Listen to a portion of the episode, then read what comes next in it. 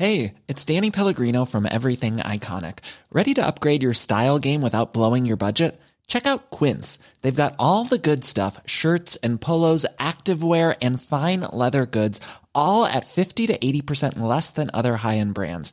And the best part? They're all about safe, ethical, and responsible manufacturing. Get that luxury vibe without the luxury price tag. Hit up quince.com slash upgrade for free shipping and 365 day returns on your next order. That's quince.com slash upgrade.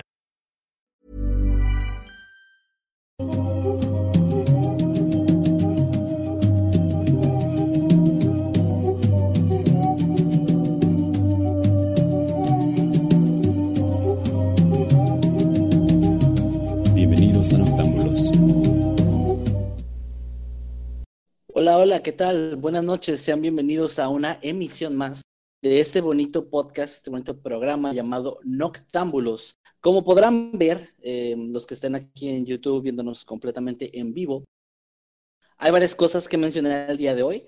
La primera es la ausencia del señor Emanuel Morales alias Nightcrawler, que no sabemos, no tenemos la menor idea de su paradero, esperamos que esté bien.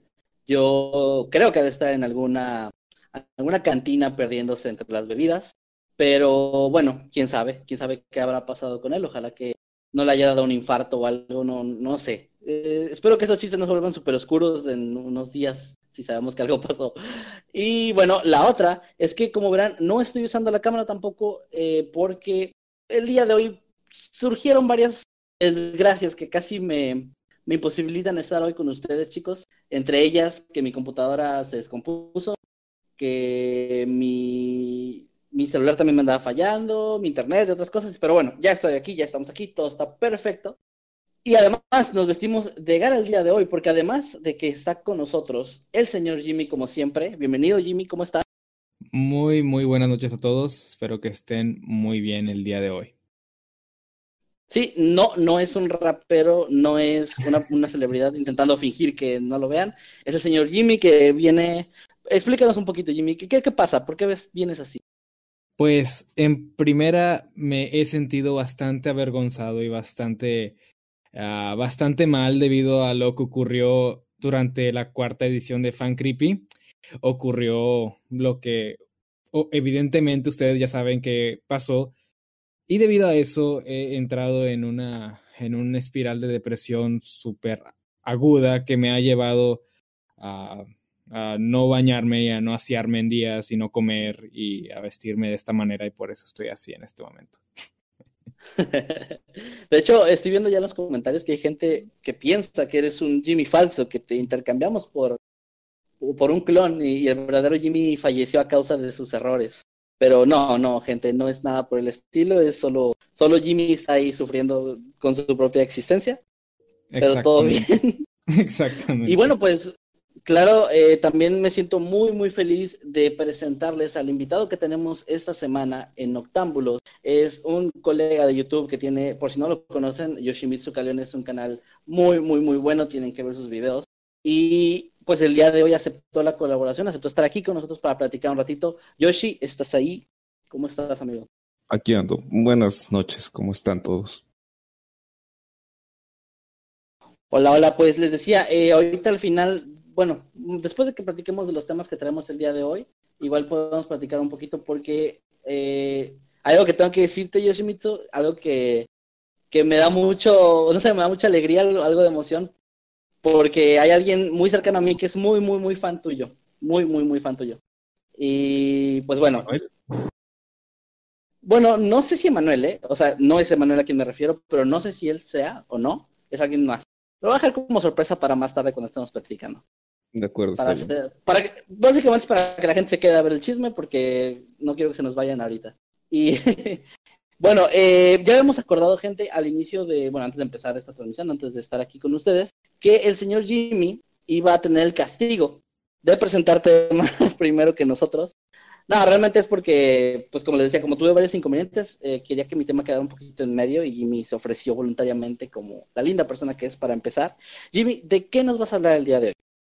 Bueno, uh, evidentemente lo menos que puedo hacer es ofrecerme para dar mi tema primero y pues vamos a quitarnos los lentes de la vergüenza Y vamos a avanzar. Ay, con mi tema, creo que. Ay, Dios, creo que me, se me quedaron marcados los lentes en la cara. Bueno, uh, con todo lo que está sucediendo sobre la cuarentena, que en estos momentos estamos obligados a estar en casa con la finalidad de mantenernos a salvo, pues se me ocurrió la idea de investigar un poco acerca de personas que han estado mucho tiempo en sus casas y me encontré con un, con un caso en específico que me llamó bastante la atención, lo suficiente como para traérselo a ustedes y compartirlo.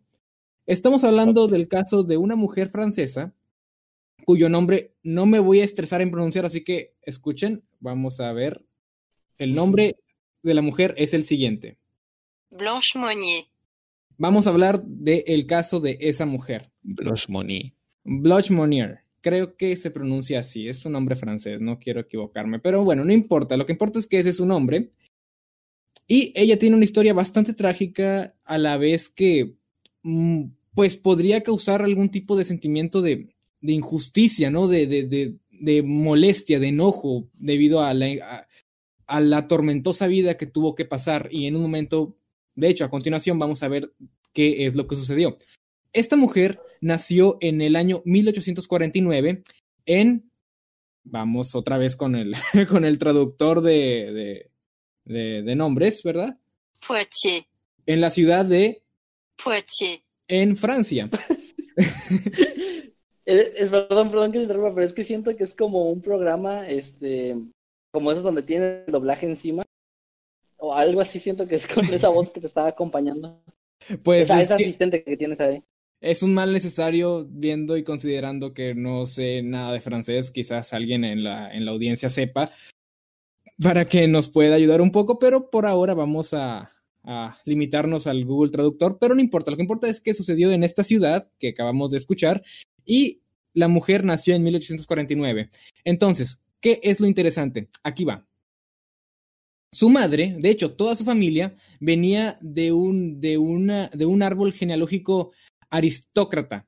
Es decir, uh, era una familia con un estatus social y, económico bastante alto, tenían uh, todos estos estándares de honor, prestigio dentro de la familia y eran pues una, una, familia de, esta categoría que no permitiría a, a sus miembros unir lazos con cualquier persona, ¿no? O sea, normalmente eh, los padres aristócratas quieren que sus hijos uh, estén con personas de su, mis, pues, de su mismo rango, ¿no? De su mismo, entre comillas, nivel. Y ese caso era el mismo que tenía la mamá de esta mujer llamada Blanche, voy a tratar de decirlo, Blanche, uh, quien curiosamente se enamoró de la persona menos indicada, no porque la persona fuera mala o, o tuviera algo turbio encima, sino por el simple hecho de que este, este hombre no cumplía con los estándares que, que, la madre tenía para su hija. ¿Qué pasó? Blanche Monnier se enamoró de un abogado bastante mayor en edad y a la vez con, un, con una situación económica no tan favorable como para que se le abrieran las puertas dentro de esa familia. Así que la mamá pues no estaba para nada de acuerdo con, con lo que quería su hija eh, eh, para este, en este punto, la Blanche Monnier tenía 26 años, era una mujer joven y se presume que era bastante atractiva, bastante hermosa, y ella quería pues hacer su vida con este hombre que, que era ya mucho, mucho mayor y no solamente mucho mayor, sino que también uh, no estaba en el estatus social que la familia hubiera deseado. Y cabe mencionar que eh, el papá de, de Blanche Monnier se llamaba Charles y él, él era un de, un decano de una facultad de letras en la ciudad que acabamos de mencionar, la ciudad de Poitiers. Exactamente, esa ciudad. y pues era un, hombre igual bastante importante. Y también cabe mencionar que, que, Blanche tenía un hermano llamado Marcel, quien trabajaba como prefecto. Solamente la historia nada más lo registra así como algún tipo de prefecto. No sabemos si esto es en la misma facultad en la que, en la que elaboraba su, su padre, pero eso ya está saliéndose un poco del tema. El punto es que todos estaban bastante bien posicionados económicamente y socialmente también, al punto de que la madre tenía estándares muy altos, ¿no? Para, para lo que quería para sus hijos. Pero como mencionamos, a, esta mujer no le importaba esto, ella, ella quería estar con, con, con su sugar daddy de, de, muchos años mayor que ella, pero como bien mencionamos, a su madre no le gustó esto para nada.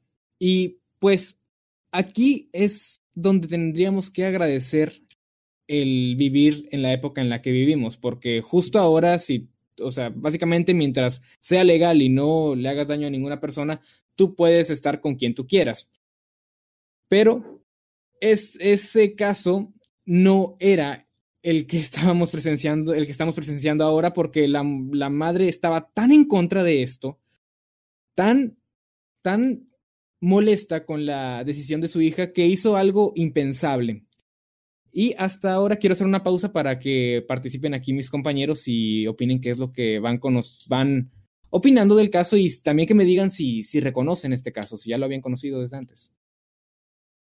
Bueno, yo no lo conocía. De hecho, ahorita estaba pensando, mmm, sentía que me sonaba al inicio, pero no, realmente no, no sé cuál caso. O sea, lo que estaba pensando era que, como dato curioso se podría decir, precisamente estaba platicando ayer con Emanuel como es muy curioso que ahora, de cierto modo, se normalizó el hecho de tener una pareja con una edad muy, muy distinta a la tuya, ya sea eh, que el hombre sea más, más grande o la mujer sea más grande, como que ya de cierto modo no se ve como algo tan extraño y hasta cómico, de cierto modo, con eso de Sugar Daddy o Sugar Mummy, pero no es tan reciente porque, o sea, hay una, hay una generación, yo creo que como unas dos generaciones atrás de, nos, generaciones, perdón, atrás de nosotros, o sea, los, mis abuelos o los papás de mis abuelos, que era muy común esto, ¿eh? que era muy común que la, la, la jovencita de 17, 18 años se fuera con el, el, el, señor de 35, 40, que ya tenía otras tres familias y,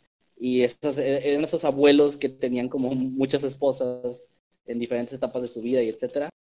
Y claro, no estaba bien visto, pero era más común creo que, que ahora, o sea, ahora la gente es un poquito menos, bueno, creo, es un poquito menos de tener tantas familias o así, pero es bien curioso cómo yo siento cómo tanta gente ahorita tiene abuelos, por ejemplo, el abuelo de Manuel precisamente creo que estuvo en la Revolución Mexicana, o sea, era un señor muy, muy grande y su abuelita era muy, muy joven cuando, cuando lo, la conoció y por eso él sí pudo conocer a su abuelita mucho tiempo, pero su abuelito no, porque falleció por ahí de los setentas.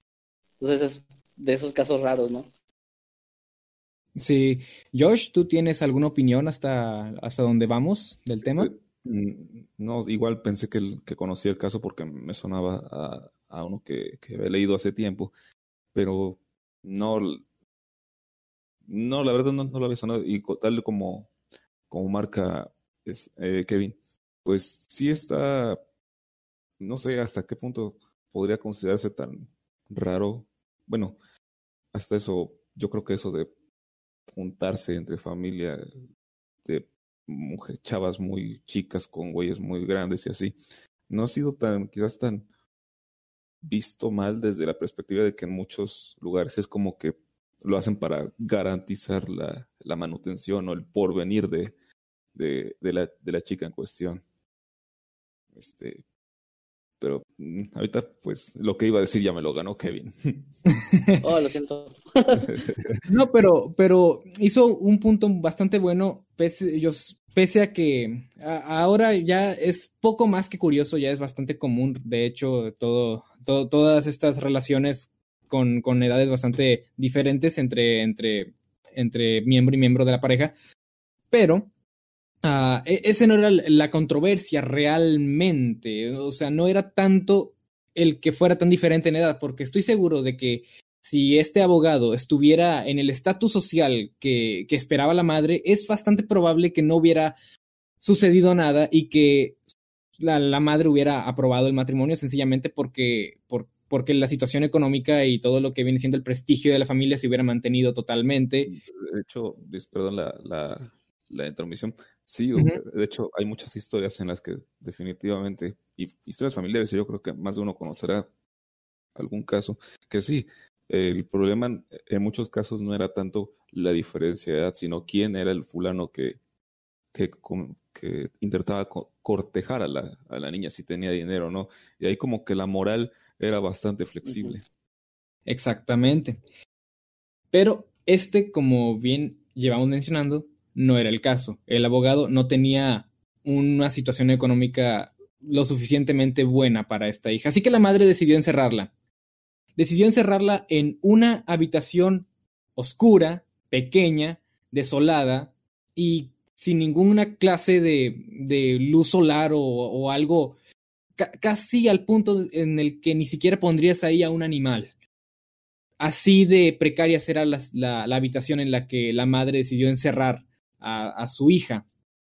Esto ocurrió en el año 1876, cuando, cuando Blanche Monnier tenía 26 años, como bien decimos, ah, como bien dijimos, se presumía que ella era una joven atractiva, preciosa, que era, pues, pues muchos hombres querían estar con ella, ¿verdad? Pero, debido a sus intenciones, la madre la encerró en esta habitación súper, súper aislada de todo y se dice que esto lo hizo para que se dejara de, de esas ideas de querer estar con ese hombre y que la liberaría cuando, cuando ella aceptara no estar con, con, con ese señor, ¿verdad? Pero lo curioso es que pasó el tiempo y pasó el tiempo y el, tiempo siguió pasando. Pocos años después, su padre, quien mencionamos que era un decano, falleció y curiosamente también por ese tiempo también falleció el hombre con el que la mujer se quería juntar, ¿verdad? Pero el tiempo siguió y la mujer no fue, no fue liberada. Y cabe resaltar que, que todo ese tiempo que, que estuvo pasando, se presumía que, que Blanche estaba muerta, ¿no? O sea, salieron los padres muy tristes a, a lamentar la pérdida de su hija, se, quizás no se hizo un funeral, quizás se, todo se tomó como si fuera un, una desaparición o algo por el estilo, no tengo los datos tan esclarecidos en ese apartado, pero el punto es que uh, sus padres hicieron como si ella hubiera muerto, toda su familia de hecho, porque no querían que el nombre de su familia fuera manchado, ¿verdad? Al, al introducir un nombre que no estaba en el estándar de ellos, en la familia. El tiempo siguió y siguió, y pasaron 25 años antes de que se supiera algo de esta mujer llamada Blanche Monnier. ¿Cómo fue que, bueno, primero que nada, hago otra pausa para preguntarles qué opinan. 25 años. ¿Qué, qué opinan ustedes, Kevin y Josh? Ah, voy a dejar hablar a Josh primero para no robarle otra vez. Encerrada 25 años. Exactamente.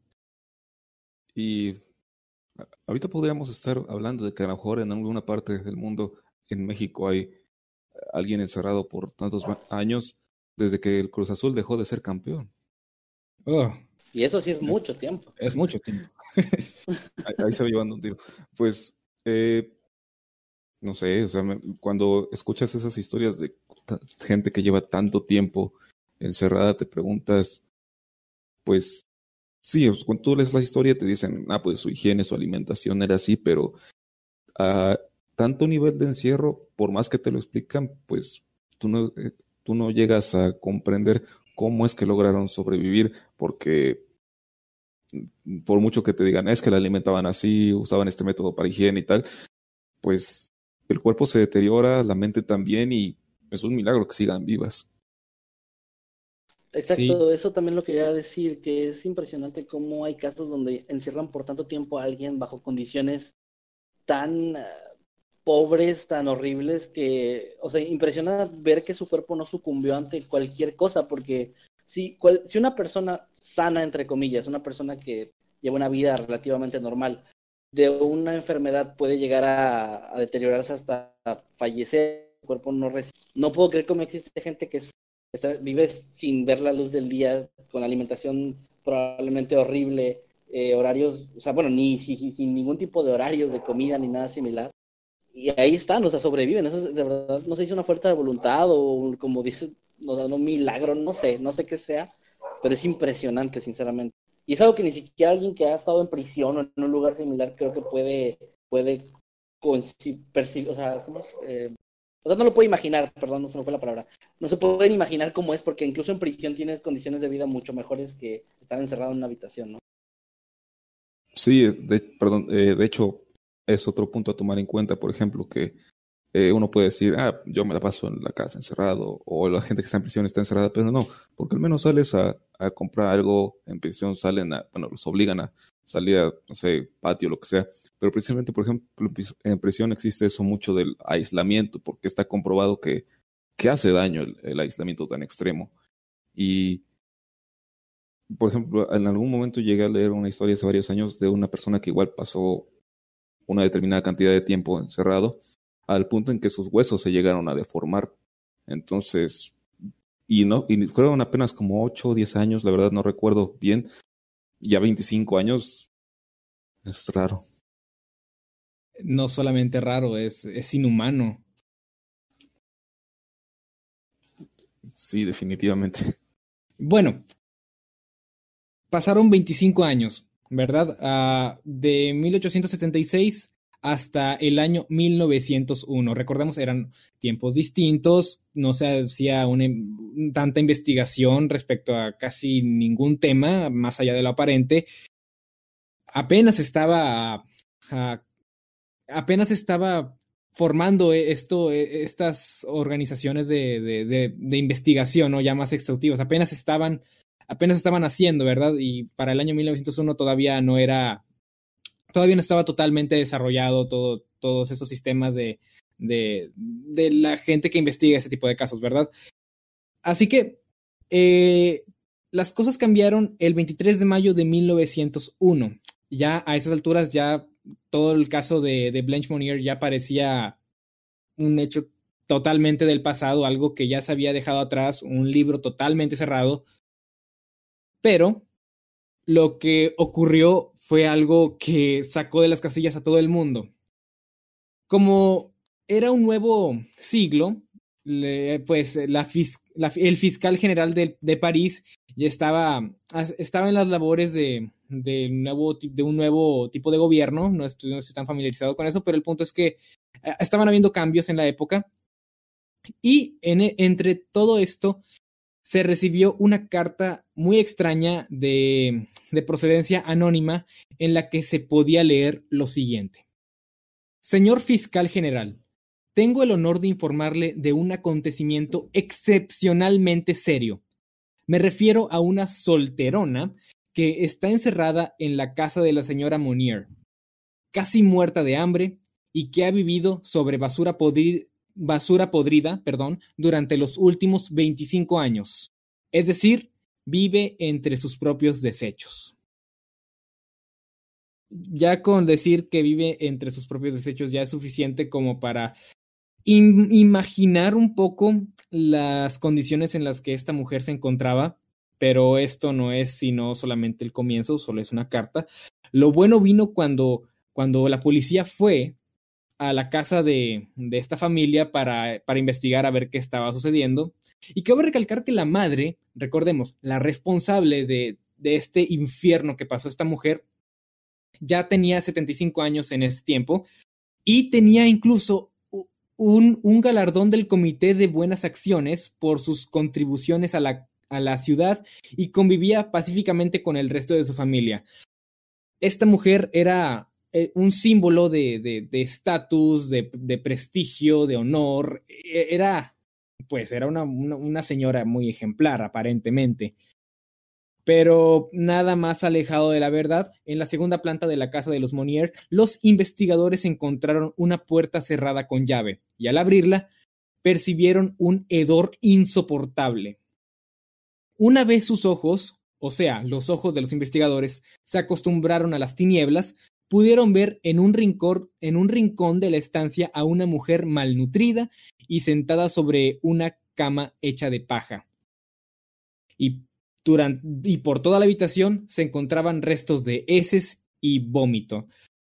Perdón si alguien en, la audiencia está comiendo algo. En verdad, discúlpenme, pero esta historia se va a poner un poco, un poco asquerosa en ese sentido, porque vamos a hablar de las condiciones en las que estaba esta mujer y pues por lo que hemos dicho no es nada bonito. Ok, la desafortunada mujer estaba tumbada completamente desnuda sobre un lecho de paja podrida. Todo a su alrededor formaba una especie de costra formada por excrementos, trozos de carne, verduras, pescado y pan podrido, cáscaras de ostras y bichos corriendo por todo el lugar. Eso sin contar que eh, todo el resto de la casa estaba totalmente limpio. La habitación en la que estaba esta mujer era la única que estaba en un estado deplorable, porque todo el resto de la casa era una mansión preciosa, limpia, como si perteneciera a otro lugar, esta habitación que encontraron. Y pues quiero hacer otra pausa para que, para que hagamos un poco de, de plática respecto a ese tema que creo que se está volviendo muy turbio. ¿Cómo creen que se encontraba la mujer cuando la encontraron finalmente? Bueno, ah, tengo entendido que hay varios casos similares de gente que vivió en aislamiento de este tipo eh, durante años y lo triste es que me recuerda un poco a lo que contó Dama la semana pasada, para los que no sepan, o algo así como rapidísimo. Eh, contó que alguien en su familia, eh, o más bien su abuelita, eh, en algún momento dejó vivir en su casa a una señora que aparentemente había sido una sobreviviente de la Segunda Guerra Mundial, una, una judía que era sobreviviente y, y, que su comportamiento era sumamente pues extraño en ese sentido. Ella robaba basura para comerla en su habitación, en la habitación que le habían asignado. Um, ahí mismo cocinaba. Eh, era como, como que ella estaba todavía acostumbrada, rasgaba mucho las paredes como con desesperación. Entonces creo que es lo triste de estos casos incluso cuando logran rescatar a una persona, pero después de tanto tiempo, como que ya, ya pasaron hace mucho un punto de no retorno en el que ya su vida nunca va, va, a ser normal o su vida nunca va a regresar a ser pues la de cualquier otra persona, ¿no? Que no haya vivido una experiencia tan horrible. Exactamente. Josh. Pues, ¿qué se puede? Trato de ponerme en el lugar de, de personas así que llevan tanto tiempo encerradas, ¿qué es lo primero que pueden pensar cuando primeramente pues ya aceptan su realidad que es estar en ese sitio y que de repente de un momento a otro eh, la rescaten? Es algo que tardan en procesar y uno se trata de poner el lugar, pero dices, para ellos ya era como que lo más normal estar en esas en esa situación. ¿Cómo los readaptas al mundo al mundo normal.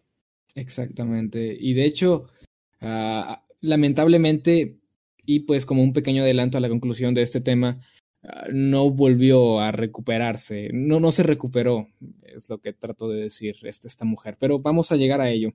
Um, obviamente se, se, rescató a la mujer de, de, semejante situación y se llevó a, a pues a, a, lo que venía siendo la madre y al hermano, al se, les arrestó por, por obvias razones. Pero cabe mencionar que las consecuencias que, que este prolongado encierro tuvieron en la mujer fueron devastadoras. Para empezar, uh, tenía anorexia, aunque creo que eso es, está de sobra decirlo.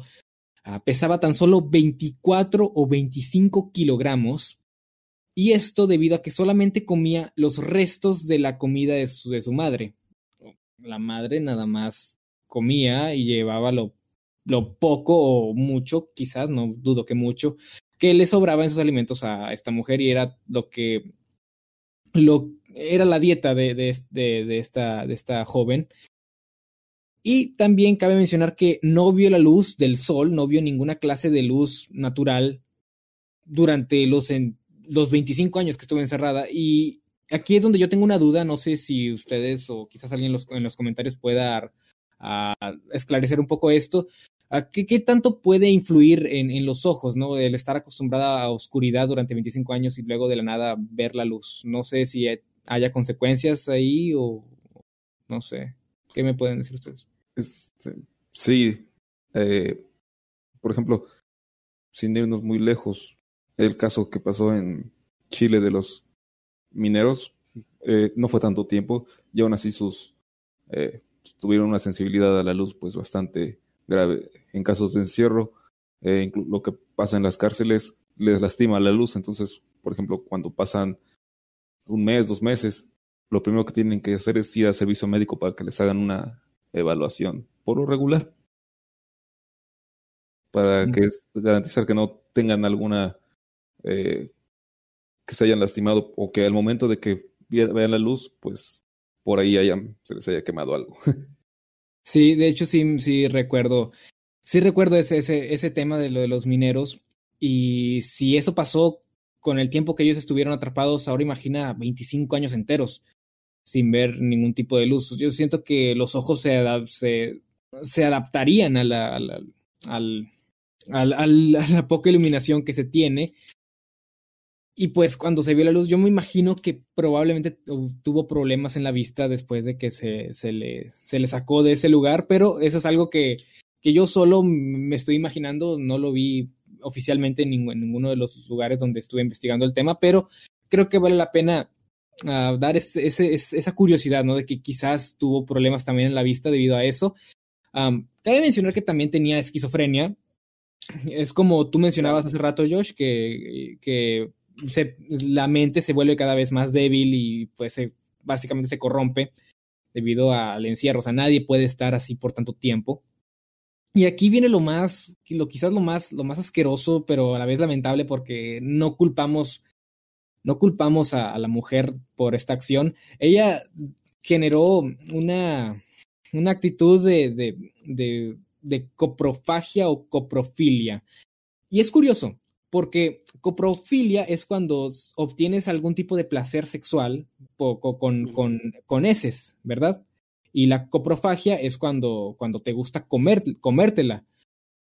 Yo, analizando esa situación, supongo que era más coprofagia, quizás por la, la falta de comida, pero en los lugares que investigué decía coprofilia, que obtenía algún tipo de placer por esto. No sé si haya algún tipo de, confusión en los términos o en, efecto tenía coprofilia en específico. No lo sé, pero pues yo expongo las dos cosas para que cada quien saque sus conclusiones y quizás alguien salga con la respuesta correcta en el chat de, esta transmisión. Pero sí, ella tenía, tenía este, esta, esta actitud hacia, hacia sus propias heces y cabe mencionar que todo, toda la habitación estaba cubierta de eso temas está decir que no había ningún tipo de baño. También, wow. también, eh, todavía no acabamos, queda, queda una cosa. Exhibicionismo. Me sacó de onda esto y decidí investigar. Dice, y Mr. Google nos dice que el exhibicionismo consiste en la exposición de los genitales para excitarse sexualmente o en la existencia de un fuerte deseo de ser observado por otras personas durante la actividad sexual. Se dice que esta mujer padecía esto, aunque no logro comprender cómo, cómo lo padecería, siendo que no vio nada en 25 años. No sé qué opinan ustedes al respecto. Pues yo me imagino que realmente no es, o sea, yo creo que son como consecuencias, de, o sea, como trastornos que se, se le quedaron, pero realmente no creo que ella entendiera el concepto, ni siquiera de la coprofagia o la coprofilia creo que ella no, sinceramente pienso que ella no entendía nada de eso, o sea, tenía como, no sé cómo decirlo, porque no quiero que suene feo, pero no sé, como impulsos a lo mejor más eh, como de un animal en ese sentido, de no saber y solo hacerlo, o sea, o sea los animales, por ejemplo, cuando eh, tienen relaciones entre la misma el mismo sexo que muchos consideran que es como que ah pues son este homosexuales realmente ellos no están pensando que son homosexuales solo lo hacen y ya. O sea, como ese instinto no no no no viene con no viene, viene acompañado del raciocinio que un humano generalmente presentaría al decir, ah, estoy haciendo esto y significa esto. Yo creo que alguien encerrado por tanto tiempo ya tiene la cabeza tan destrozada en ese sentido que ni siquiera, creo que ni siquiera sabía que, por qué le pasaba eso, por qué sentía lo que sentía o qué significaba. Pues sí, en efecto, esto es lo que, pues eso también es una conclusión que me parece bastante plausible, pero qué feo, sea, perder tu humanidad, tu raciocinio, como mencionas, debido a, un encierro forzado, es inhumano. Es inhumano y. Y pues, ¿qué más consecuencias quieres en el cuerpo de esta pobre mujer? Es, estaba tan afectada mental y físicamente que se le, se le internó en, una, en un hospital mental uh, durante el resto de sus días. La mujer nunca se recuperó de esto. Y se, piensa que murió a oscuras, o no oscuras en, que en, oscuridad, sino que pues a nadie le importó que, se, que, que muriera, que muy apenas se registró, me imagino. Y en cuanto a la madre y, la, y al hermano, la madre murió 15 días después de ser arrestada debido a, un infarto, quizás el hecho de que se expusiera que hizo esto con su hija le quitó más honor que el hecho de que ésta se casara con, con, la persona que ella quería, con la que quería casarse. Uh, Quién sabe, murió de un infarto 15 días después y el hermano se le llevó a la corte y tras una extraña investigación, o sea, tras, tras, tras estos tribunales, se le condenó nada más, parece que nada más como a 15 meses en prisión, debido a que él no estaba, pero ojo, ojo, aquí, aquí va la cosa, él no era tanto un cómplice, al menos él clamó no haber sido tan, tan cómplice de, de, de esto, que, que él, quien mantenía realmente a, su, a su hermana ahí era la madre, pero pues él, pues no es como que él la, la sacó de ahí ni nada, o sea, lo dejó pasar. Y ¿qué más cabe mencionar? Dijo que que ella tenía la opción de salirse del cuarto cuando ella quisiera, que ella podía irse, pero que sencillamente no hacía nada. Ahí es donde se contradice un poco entre que la madre la tenía forzada ahí y que ella tenía la opción de salirse o escaparse. Uh, quizás ambas fueron ciertas, pero la, mujer sencillamente no tuvo la, fortaleza física para escapar. No estoy seguro. Por eso dije que estaba medio confuso todo esto de lo de los tribunales. Pero el punto es que el hermano solamente uh, sirvió unos 15 meses en prisión y después pues ya hizo el resto de su vida. Y pues poco más que contar acerca de él. Esta, esta joven, esta que, bueno, ya en este momento mujer ya de, de, la mediana edad y que ya tenía, ya tenía sus años, de 25 años después, Blanche Monnier murió en 1900, 1913 uh, en, en, en, un hospital, en un hospital psiquiátrico en la ciudad de Blois, en, Fra en Francia. No sé, cómo, no sé si lo pronuncié bien, quién sabe. Eh, eh, murió en esta ciudad. Bueno, no, me río porque no lo pronuncié bien, no porque haya, haya muerto esta mujer, ¿eh? lo aclaro, desde vamos. Uh, murió en esta ciudad a las, eh, en 1913 sin nadie, sin nadie que le importara realmente su vida. Podríamos decir prácticamente que la, la madre acabó con su vida, le arruinó todo y todo acabó de una manera muy triste, lúgubre, y la madre pues de un infarto 15 días después de, de, del suceso, es como que no pagó tanto como quizás debió haber pagado, debió haber, en mi opinión, pienso que debió haber vivido para, para estar en prisión durante lo que le quedara de vida, pero supongo que, que se zafó fácil, ¿no? De las consecuencias. Sí. Sí, ya se volvió muy común en estos casos que contamos que así sea al final. Y pues es triste, pero pues así es la vida a veces. Sí. Josh. ¿Qué más, ¿Qué más, nos gustaría a todos? Perdón, ¿qué más nos gustaría a todos que todo fuera como una película, ¿no? Donde siempre al final, ay, el malo es vencido y los buenos son felices, pero pues no. No, no, no. Eh, de hecho, ver estos casos siempre nos trae como ese lado eh, de chinga, la, la, vida real es muy cruel. Sí, lamentablemente. Perdón, me estaba entreteniendo con que llegó Night. Ya, uh. ya, ya, este, ya llegó del antro. Este. ya, ya, lo sacaron de la cantina. Ya, ya lo no. bueno es que ya puedo hacer chistes de que, de que está muerto y así, porque no, hace rato no sabía si realmente estaba muerto, entonces ahorita ya es más gracioso. Hola. Hola, hola, ¿qué tal? Escuchan? Hola. ¿Sí Hola, yo- bien? Yo escucho. Sí, sí te escuchamos, amigos, sí te escuchamos. Ah, qué bien. Este, pues bueno, hola, espero que estén bien todos. Perdón por, perdón por eh, tardar tanto. Ya me sacaron de la cantina. De hecho, eh, no sé, si, ¿pueden verme? No, nada más está tu audio, Vemos, de hecho. vemos tu flamante skin de su tu Ah, flamante bueno, me representa ahora mismo y toda la vida, así que lo dejaré. Bueno, me disculpo por llegar tarde, me sentía muy, muy mal y hace como, bueno, me fui a dormir durante una hora, hace seis horas, y, y le pedí a Crister que me despertara, pero se quedó dormida también, así que ya no pude eh, pues llegar a tiempo. Pero aquí estoy, por ahí vi el hashtag de no hay cobre, gracias gente, cámbialo por, no sé, eh, ya hay cobre o sí hay cobre, porque ya llegué. Y, perdón, ¿solo Jimmy ha dado su tema? Eh, sí, sí, sí, este, te pongo al día. Eh, pues primero que nada, aquí está nuestro invitado Yoshi.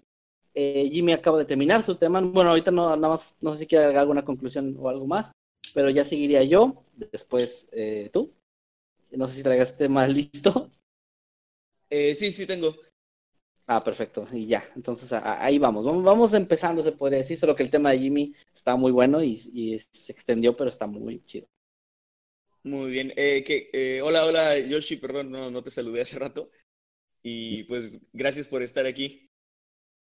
Al contrario, gracias. Y, y qué onda, y qué bueno que ya, ya abandona ese vicio tan feo, por favor. Puedo controlarlo y puedo dejarlo cuando quiera. Y, y querías apenas ahorita llega- llegar, llegando tarde a la transmisión. Sí. Es- al señor, al señor Manuel le gusta hacer una entrada. Una entrada muy prolongada. Llegué tarde como está de moda. Con un Sí, elegante retraso. Pero bueno, eh, pues Jimmy, ¿algo que quieras concluir con tu tema? ¿Algo más que quieras agregar? ¿O alguien más eh, que quiera agregar algo? Mm, pues no sé si Josh quiere agregar algo antes Hola. de concluir con el tema. Se, se me fue, lo, lo siento. No, no, pues eh, muy interesante, muy, muy buen tema. La verdad, Jimmy, te luciste. Eh, no, no tengo nada más que decir. Realmente increíble, gran, gran trabajo investi- investigativo. Pues espero que eso pueda compensar lo que sucedió en Fan Creepy. No. No, nada lo, nada lo va a compensar nunca. No, pero bueno, eh, mu- muy, buen tema, Jimmy. La verdad estuvo bastante interesante. Creo que algunos le resolviste por ahí el estómago, pero es un gran, gran tema. Eh, pues gracias, chicos, porque vi que varios estaban aquí en el chat aportando a la historia eh, con detalles extra o cosas así. Muchas gracias. Ahorita al final, recuerden, al final de la transmisión leemos sus comentarios. Quiero aprovechar ahorita que estamos entre dos temas para decir algo que no dije al inicio. Chicos, si nos están escuchando ya sea en Spotify, con que esto ya esté resubido, en YouTube en vivo o en YouTube eh, ya después de que se acabe la transmisión, no olviden que tenemos eh, dos grupos en Facebook. Uno es Noctámbulos Podcast, que es obviamente un grupo dedicado enteramente a este programa, donde hay muchos memes, la comunidad es, es muy divertido, realmente aportan también temas interesantes, pero eh, se va por todos lados. Puede haber desde memes hasta cosas creepy, etcétera. Y el de habitantes del mundo creepy, donde ahí sí ya es un poquito más serio, la gente comparte sus historias y es más como en general de, del canal. Y recuerden, esos son nuestros únicos dos grupos, porque hay otro grupo, siempre lo vamos a mencionar, pero es que sigue habiendo gente que se queja de que hay otro grupo donde se comparten cadenas de oración y que gana un smartphone depositando cuatro mil pesos y nos están ahí reclamando en Instagram de que, oye, más que no, mi, mi iPhone cuando me llega ya te deposité y yo no, no somos nosotros, ese grupo no no es hay- nuestro. Hay señores románticos ahí compartiendo a, a muchachas en, en paños menores, ¿no? Y pensando que les van a hablar y así. Y, Sí, pues, bueno, no, no, no ¿qué, nuestro qué- grupo. qué- qué decías, Yoshi? Es que eso quiere decir que no hay iPhone. No, sí, no, no, sí hay. No, eso es, pero, pero no digas nada ahorita, no, no, está, ah, platicamos terminando la transmisión. El, iPhone correspondiente de, de cada invitado de Noctámbulos, ese sí, sí existe, o sea, sí, sí es seguro. Sí, ese sí. Sí, ahí, ahí te contactamos, guiño, guiño. Ay, no, no debí decir eso, guiño. Bueno, eh, ok, entonces, eh, ahora sí ya eh, seguiría. Ah, bueno, perdón, antes nada más, último, ahora sí. Eh, quisiera agradecer a nuestros moderadores que, como siempre, están ahí eh, revisando el chat, que no haya spam, que no, bueno, platicando con la gente, etcétera. Está ahí, eh, obviamente, Eddie, como siempre, detrás de los controles. Eh, vi que estaba por ahí Ciudadano Z, me parece que también la peluca puelca de Donald Trump. No sé, no he visto a Gallo con tenis, no he visto a Pito de Burro, pero ahí andan andar. Gracias, chicos, también a Maye, que anda también ahí moderando y platicando con la gente. Eh, gracias de verdad por el apoyo, como siempre. Y bueno, ahora sí vamos a hablar del tema que traigo el día de hoy. Este tema es un poquito inusual a la forma de, en la que yo traigo mis temas, porque generalmente no me gusta hablar de cosas actuales. No por, no por una razón en particular, sino porque siento que en la historia hay muchos casos súper fuertes que son int- interesantes. Pero este de verdad llamó mi atención por completo. Es que los casos actuales ya no son tan chidos como en mis tiempos. no, de verdad, este tema, es que generalmente también eh, nos estamos acostumbrando, creo que en la época en la que vivimos actualmente, mucho a esos hilos de Twitter de casos, pues no me acuerdo cómo se les llama, no sé si alguno de ustedes conoce el nombre, que es como... Estos, pero tienen un nombre, ¿no? Los, los son hilos que es como un caso que va en seguimiento, como que es en vivo ahí en Twitter o en alguna red social.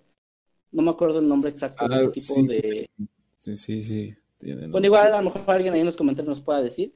Pero bueno, esos casos son interesantes, pero al final de cuentas es ficción en la mayoría de las ocasiones. El que les traigo el día de hoy se volvió muy viral y no es ficción, desafortunadamente. Eh, Ah, ¿sí? no, no, es que sí recuerdo, recordé por un momento que son unas siglas. Recordé por un momento que el ARG. nombre son unas siglas, ¿no? Ah, Exacto, Exacto, ARG. ¿Es a lo que te refieres? Sí, exacto. Ese tipo de, de hilos son los que se, vuelve- se vuelven más como virales últimamente. Como esos casos. No sé si recuerdan que hubo uno que sí fue muy, muy bueno de un, un chico que supuestamente estaba resolviendo un asesinato por Twitter. Y estaba Ah, como sí, sí. presentando fotos y conversaciones y todo. Y al final, al final del mismo hilo, o sea, no era como, no era un engaño, porque al final del hilo decía que era para participar en una especie de concurso, que creo que sí ganó. Y ese tipo, creo que por ahí de ese tipo de, de hilos fueron los que empezaron todo. Pero bueno, les decía, el del día de hoy no es así, es un hilo que se volvió muy viral, pero es que es 100% real. Y quiero empezar preguntándoles, eh, o todos ustedes saben quién es Bad Bunny, ¿verdad? Sí. Si tu novio no te... Exacto, exacto, y precisamente de esa canción súper romántica es parte de lo que es lo que empieza, digamos, el tema, porque la- esa canción llamada Zafaera, me parece que así se pronuncia Zafaera, la removieron de la plataforma Spotify hace unos cuantos días y obviamente pues los fanáticos de esta persona, de este personaje, cantante, ay, me duele decirlo así, pero bueno, esta persona eh, son muchísimos, Maestro. son muchos sus fans. Ok, boomer. ok, bueno. Bueno, esta persona- este chico, Bad Bunny, pues obviamente es alguien súper, súper famosísimo y la gente, sus fans empezaron a, a quejarse con Spotify porque decían que no era posible que lo quitaran argumentando que era contenido muy explícito, que no apto, digamos, para todas las audiencias, puesto que había otras canciones, otros grupos que ahí tenían su música sin ningún problema. Me acuerdo que estuve viendo que sacaban a relucir grupos como Molotov, que tienen obviamente letras muy fuertes, o Grupo Marrano, que El sí- poderosísimo grupo marrano. Claro, ellos, sí son súper explícitos y, o sea, demasiado fuertes, ¿no? Entonces, realmente les doy un poco la razón en ese sentido de que, pues, la música de este, de Bad Bunny, aunque sí está un tanto explícita en algunas cosas que dice, pues tampoco es tan fuerte, o sea, hay cosas peores que siempre se han visto. Pero hubo un hilo en particular, una chica en particular llamada Ana Luz, su usuario de Twitter es arroba Ana Luz Sasso, que expuso que igual quejándose con Spotify, los etiqueta y citando, dice, hey, ¿qué onda Spotify Latam? Oye, y si en vez de quitarnos Zafaera de arroba San Benito, que es el Twitter de, de eh, Bad Bunny, quitas las canciones de Johnny Scutia, en donde es, describe cómo violar, torturar, matar y desmembrar mujeres y niñas. Obviamente, ¿Ese no es el men que se tiró con la bandera? Yo también pensé lo mismo cuando lo vi en tendencias, ¿eh? que decía Johnny Scutia, dije, hijos de puta, no pueden decirle Juan Scutia como se llama. Pero no, Ah, es que es el No. típico güey que quiere que le digan así. sí, no, este tipo, pues, eh, bueno, no, no es el mismo, no es, no es un niño héroe. Y, ok, obviamente el hilo ya empieza ahí muy, muy fuerte, o sea, ya está acusando de algo muy, muy grave a esta persona llamada Johnny Scutia, según llamada Johnny Scutia, y dice, aparte de esto, o sea, termina, termina su primer tweet, aparte de esto quiere matar a Yuya, la famosa youtuber, eh, y eso es obviamente una acusación muy, muy fuerte, pero ella empieza a mostrar pruebas de, de lo que está diciendo. Eh, voy a citar un- unos cuantos de sus tweets. Por ejemplo, en el segundo dice: Este enfermo literalmente tiene una canción que se llama Yuya, con la cara de la youtuber, y dice cómo la tiene ubicada a ella y a su casa, y cómo planea violarla y matarla. Y en su inst- Instagram, además, subió una foto con sangre en el fondo y con el texto de Cuídate, Yuya. Me da terror pensar de quién será esa sangre, concluye esta chica en ese, en ese tweet. Y muestra ahí una imagen de esta persona que además se hace llamar en redes, y creo que es como su nombre de mm, músico, se podría decir, eh, King de la Furia, como rey de la Furia, donde pues sí se ve ahí la captura de que el tipo está, tiene una cara de malandro que no puede con ella, el cabrón. Y, pues sí, está ahí como amenazándola, ¿no? Está, es como una amenaza bastante fuerte. Después ella continúa el hilo diciendo, también tiene canciones completamente asquerosas, en donde explica cómo deshacerte de los cuerpos después de violar y matar mujeres. Por ejemplo, eh, con, ironía y sarcasmo, dice, esta belleza melodía llamada Viólala, neta Spotify y vuelve a etiquetar Spotify. Les voy a, leer una pequeña parte de lo que dice esta letra. Por ejemplo, dice, yo quiero esta noche tener la perra, viólala, viólala, y si se pone loca y pide socorro, pégale, mátala, y después que la mate, en partes córtala. O sea, realmente sí es, es muy explícito y sigue, sigue, sigue diciendo más y más cosas horribles como esas. Eso obviamente son letras...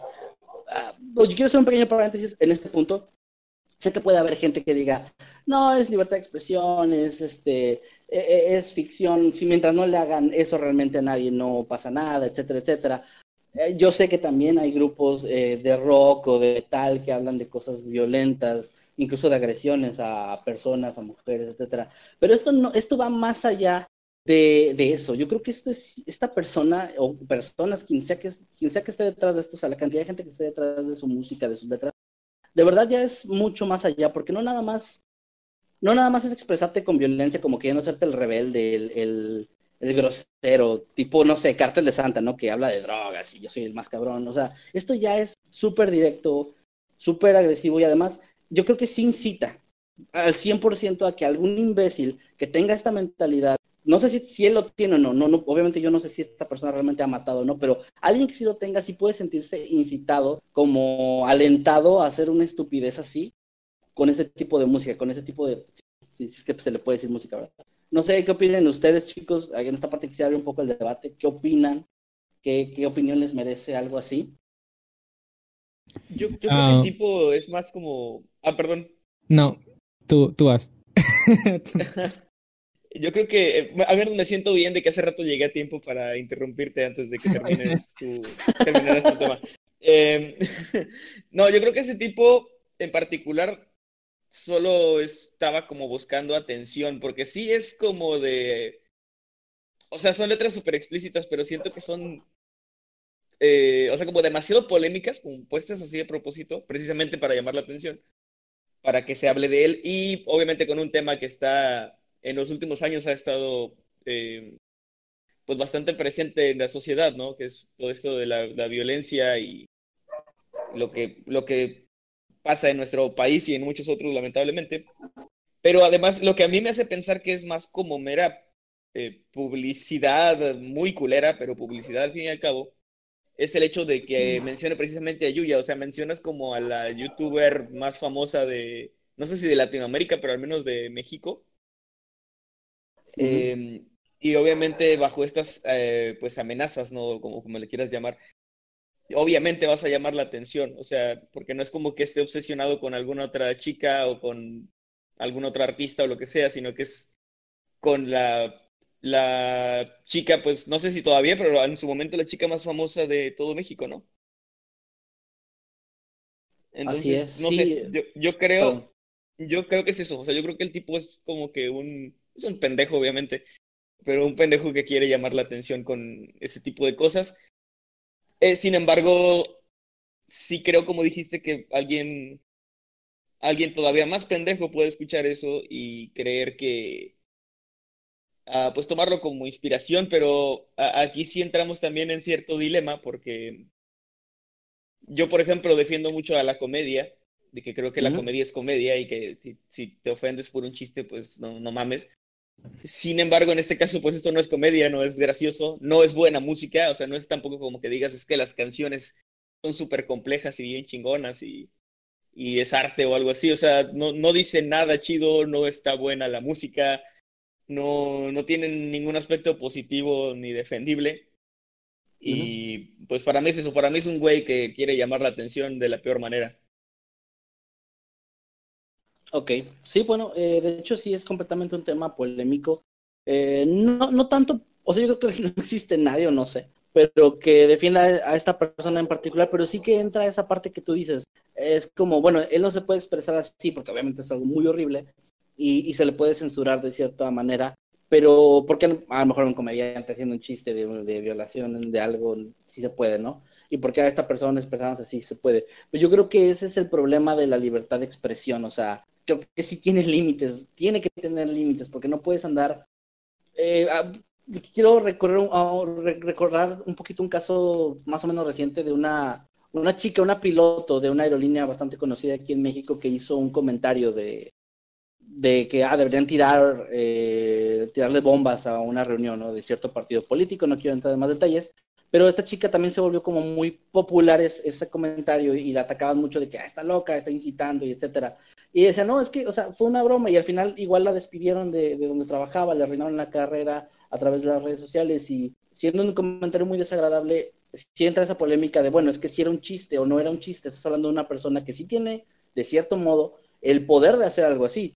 O sea, es, es, no es cualquier persona diciendo deberían tirar una bomba, que de por sí es un comentario horrible que nadie debería decir, sino es alguien que además piloto, es una piloto de avión que sí podría en algún momento, si, no está bien de su cabeza, ir a estrellarse en algún lugar, ¿no? Digo, no es como algo nuevo, ya ha pasado en la historia este tipo de, de cosas. Hay gente que hace este tipo de, de ataques de, de estupidez. Entonces, es muy polémico y es muy delicado el tema porque, pues, o sea, todos estamos de acuerdo, creo, en que pues es un imbécil y no debería haber dicho eso y no está bien que su música sea compartida en una plataforma tan masiva como Spotify, que Spotify, que se supone que tiene reglas y lineamientos, haya aceptado durante, me parece que son cuatro años que tenía subido, bueno, subida su música, porque no nada más era una canción, lo permitieran, ¿no? Pero, digamos, de, cierto modo no, deja de ser algo eh, pues subjetivo, o sea, no, no puede ser objetivo en estos casos porque pues hasta dónde llega la libertad de expresión, hasta dónde estás censurando, hasta dónde estás limitando, etcétera, etcétera. Pero bueno, creo que eh, nadie, perdón, creo que nadie debe limitar tu libertad, o sea, más que tú mismo, la libertad de expresión. Pero pues sí tienes que ser inteligente para saber qué decir. O sea, yo tengo la libertad, güey, de decir no sé, o sea, que voy a cometer algún atentado, ¿no? Contra Estados Unidos, pero después de decir eso, no voy a esperar que me reciban con los brazos abiertos y que me den mi visa en cinco minutos, ¿no? Quizás en o sea, aunque sea una broma, aunque sea una, aunque sea una broma o aunque sea cualquier cosa, no puedo decir ciertas cosas, no puedo ir en un avión y hacer una broma de que tengo una bomba o algo así, ¿no? No. Eh, son, como, son como ciertas cosas que uno debería, en teoría, de tener noción de en qué momento se puede o no se puede decir tal o cual cosa, porque obviamente va a afectar. Yo no digo que este tipo deba callarse o no, o no hacer música o lo que sea, porque igual eh, mientras no haga, mientras no cometa un delito, pues es, el, el güey es libre de hacer lo que quiera. Pero obviamente no puedes hacer ese tipo de música y esperar que el mundo te, te reciba con los brazos abiertos, ¿no? Bueno, uh, en, en cuanto a eso, yo opino que que en lo que viene siendo la libertad de expresión, yo pienso que termina cuando ya comienzas a apuntar directamente a una persona como individuo. Porque estabas mencionando que la comedia es comedia, ¿no? Que hay comedia muy oscura que pese a que no sea para todos, hay que tomarla como lo que es y si no la puede digerir, pues mejor no, no consumirla, ¿verdad? Yo pienso que ese es un pensamiento bastante válido, pero hay límites. Mm, en este caso, este hombre cruzó el límite de que ya está hablando de una persona en específico, está hablando de, de, de, de una chica que, que, ni al caso con él, y pues eso ya más, eso ya cruza la barrera de lo que es la libertad de expresión y es, incorrecto por donde lo veas. Una cosa es, es tener, como bien decimos, libertad de expresión, pero las cosas que está diciendo, hacia quién las está diciendo, cómo lo va a hacer, pues ya hay que considerarlo más. Yo pienso que eso ya no cae en la categoría de libertad de expresión, en, en, mi, en, en mi, opinión, ¿verdad? Eh, sí, exactamente, yo estoy completamente de acuerdo. Y de hecho, eh, avanzando un poquito con la historia, no nada más tenía canciones hacia las mujeres en general, había un tema que también esta chica Ana Luz, eh, citándola, dice, también deberían quitar la canción Novia Pequeña, en donde se dice cómo agarran a una niña, la violan, torturan y matan entre varios hombres. Digo, no sé si la quieran quitar porque ahí mismo lo dice en la canción. Nos divertimos sin temor a la ley, esto es México lindo. O sea, eso es lo que ella, ella expresaba aquí. Pues sí, aquí esa letra sí no la quiero mencionar, porque sí, o sea, de por sí la otra tampoco quería mucho, pero quería como ilustrar un poco, pero aquí sí, si la quieren ver, búsquenla. Eh, sí es muy fuerte, o sea, sí habla de eso, sí, sí es pues muy directo en la, en la forma en la que lo menciona. Entonces después esta chica continuó diciendo, pidiéndole a la gente que por favor eh, lo denunciaran, pasando redes sociales de él, etcétera. El problema es que las cosas empezaron a escalar después de, de que esto se volviera viral, porque este tipo sacó eh, publicaciones amenazando a esta chica, amenazando a la gente que estaba tratando de, de, reportarlo, y se escudaba diciendo que pues sus canciones eran, eran de broma, sus canciones no eran en serio, Eh, él decía, en una entrevista que le hicieron poco después de, de que se viralizara esto, dijo, eh, quiero pedirle disculpas a Yuya por la canción que hice y por, porque sé que te hizo sentir incómoda. No pensé que la fueras a escuchar, no tenía yo un canal grande con millones de plays, de reproducciones, ni nada. Era un círculo muy pequeño y era un chiste local entre los otros, los raperos. Esa es una de las cosas que llegó a decir. Eh, o sea, él básicamente se estaba excusando en que no, no, solo es una canción. También dijo, si yo fuera un loquito, si yo fuera un enfermo que hace lo que dicen mis canciones, ¿tú crees que voy a subir todo eso a internet y confesarlo y decirlo? Pues no, el que lo hace se queda callado. Sí lo puede hacer. Sí, sí, es como, de hecho es, bueno, no, no quiero entrar mucho en eso ni, soy ningún experto, pero tengo entendido que un, eh, parte del perfil psicológico de los criminales es es que les gusta que se sepa que ellos hacen las cosas. Por eso muchos asesinos, etcétera, dejaban pistas y se, ellos mismos a veces se ponían nombres extrafalarios para que la gente eh, supiera, ¿no? A algunos les, les, gustaba la idea de que los cazaran hasta atraparlos. Entonces, obviamente eso no me parece un buen argumento, pero sigo, eh, reafirmo, es mi opinión y no soy ningún experto, entonces, no sé. Después, les digo, empezaron a llegarle más eh, amenazas a esta chica, entre ellas un mensaje de Twitter donde le dicen, entre otras cosas, no te metas con esta persona, etcétera. Pide perdón por cada palabra que has escrito. Esto es una advertencia porque recuerda que los accidentes pasan. Y le mandaron ahí una, una fotografía donde un, es un pedazo de papel que dice tus días están contados y en la misma fotografía se ven varias, varias balas ahí, eh, pues fotografiadas como obviamente una clara amenaza.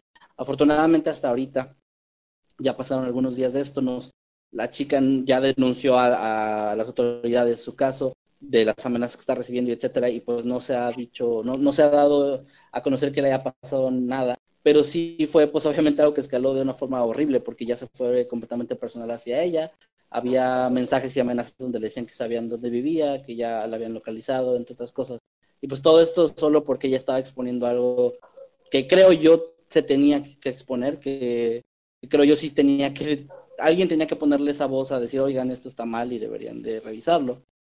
Y de hecho Spotify, poco después de esto, debido a lo, lo, inmenso que se volvió este tema, pues sí decidieron eliminar las canciones de este tipo, que como les dije antes, llevaban más de cuatro años en la plataforma. Ya llevaban más de cuatro años ahí, pero ya están ahorita eliminadas. Ya, al menos ahí no las pueden encontrar, me imagino en YouTube y en otros lugares sí.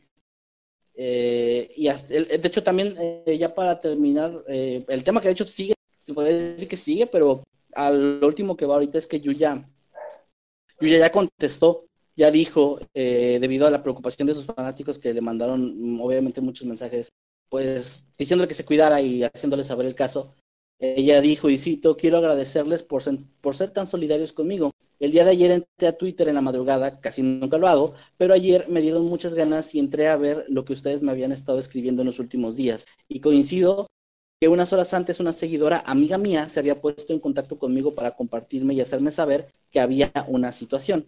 Esa situación me involucra directamente a mí porque hay un hombre, un hombre que desde hace un tiempo me ha estado amenazando a mi familia y a mí abiertamente, públicamente, y eso entre otras cosas. Esta persona, entre comillas, escribe canciones y las ha estado publicando en diversas plataformas, tocando temas deplorables. Habla sobre la pedofilia, entre otras cosas y finalmente agradeció pues a sus fans por el apoyo, diciéndoles que gracias por estar atentos al tanto de ella y también quería compartirles que está enterada y que cuando sea el momento va a platicarles bien de todo lo que pasó. Supongo esto como que está sobreentendido que ella ya está tomando las medidas, ¿no? Que de por sí Yuya es una youtuber muy muy famosa que obviamente debe tener muchas medidas de seguridad conciliar en su casa, etcétera, no es como ya no está en un punto en el que pueda andar libremente por la calle sin sin seguridad, etcétera, ¿no? Eso es, la, es, lo bueno que ella ya está enterada y ya tomó sus precauciones. También la chica de Twitter ya hizo la denuncia. Entonces esperemos que las cosas queden ahí.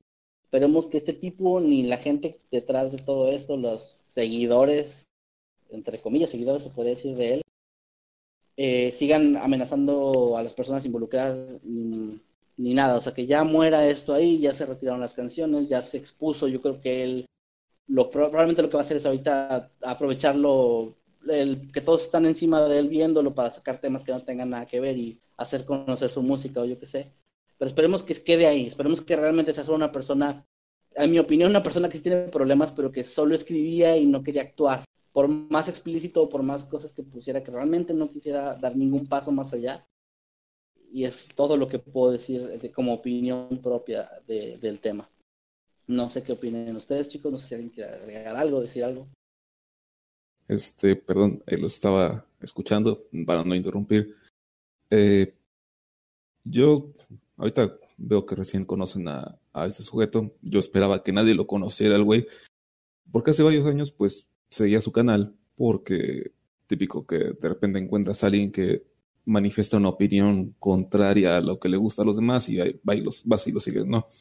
En YouTube, si quieres obtener público fácil, habla de lo, échale caca a lo que no le gusta a la gente. Entonces por algo lo empecé a seguir. Pero, no sé, el tipo, así como lo seguí, estuve quizás uno o dos meses viendo sus videos y lo dejé de ver porque se me hizo nefasto. Es el típico mequetrefe que trata de hacerse el rudo, el que él es muy inteligente, el que él sabe esto, el otro. Por ejemplo, él, bueno, ya tiene años que no lo veo, pero me parece que vive en Alemania. Entonces él se las daba de que era muy pinche exitoso y que la madre, que por eso él, él podía hablar de lo que sea y que, y que todos se la pelaban y tal. Y sí, trae el estilo ese de típico intento de, de cholillo, que, que ni es cholo ni nada, y que habla cuando mierda quiere. Y hace, bueno, eh, justamente en ese tiempo, hace varios años, ya en algún momento él había tenido algún problema. Y él salió como buen joto a decir que no, que era, que era, que era broma, que era este un que, era- que un personaje, que, lo- que era, lo que él hacía para llamar la atención. Pero el tipo insiste. Y yo un argumento que veo de la gente que lo intenta defender es que dicen, es música, es que el reggaetón está peor, es que eh, el metal en algunos géneros es peor. Y no hay punto de comparación, porque bueno, el reggaetón a lo mucho te puede decir este, cosas de co- cosas íntimas, ¿no? Eh, de repente algu- algunos mensajes grotescos, pero no al nivel. Eh, en el caso de algunos géneros del metal, igual, pero es que, es que es eso, queda en música. El caso con este sujeto, que a mi parecer es el típico pelele que le gusta estar, se envalentona en internet y, en- y ya en persona sale corriendo, es que tanto en su música como en sus videos, él se dedica a dar mensajes que solamente gente pendeja, los típicos este, intentos de cholillos frustrados que se sienten este, la gran cosa, pero este, empiezan a chillar cuando lo suben a una patrulla. O sea, los típicos gente mediocre, eh, solamente, solamente esa, esa clase de gente puede ser su público. Y este güey promueve cosas. Entonces ya no es solamente que quede en la música, sino que el tipo realmente habla pura mierda.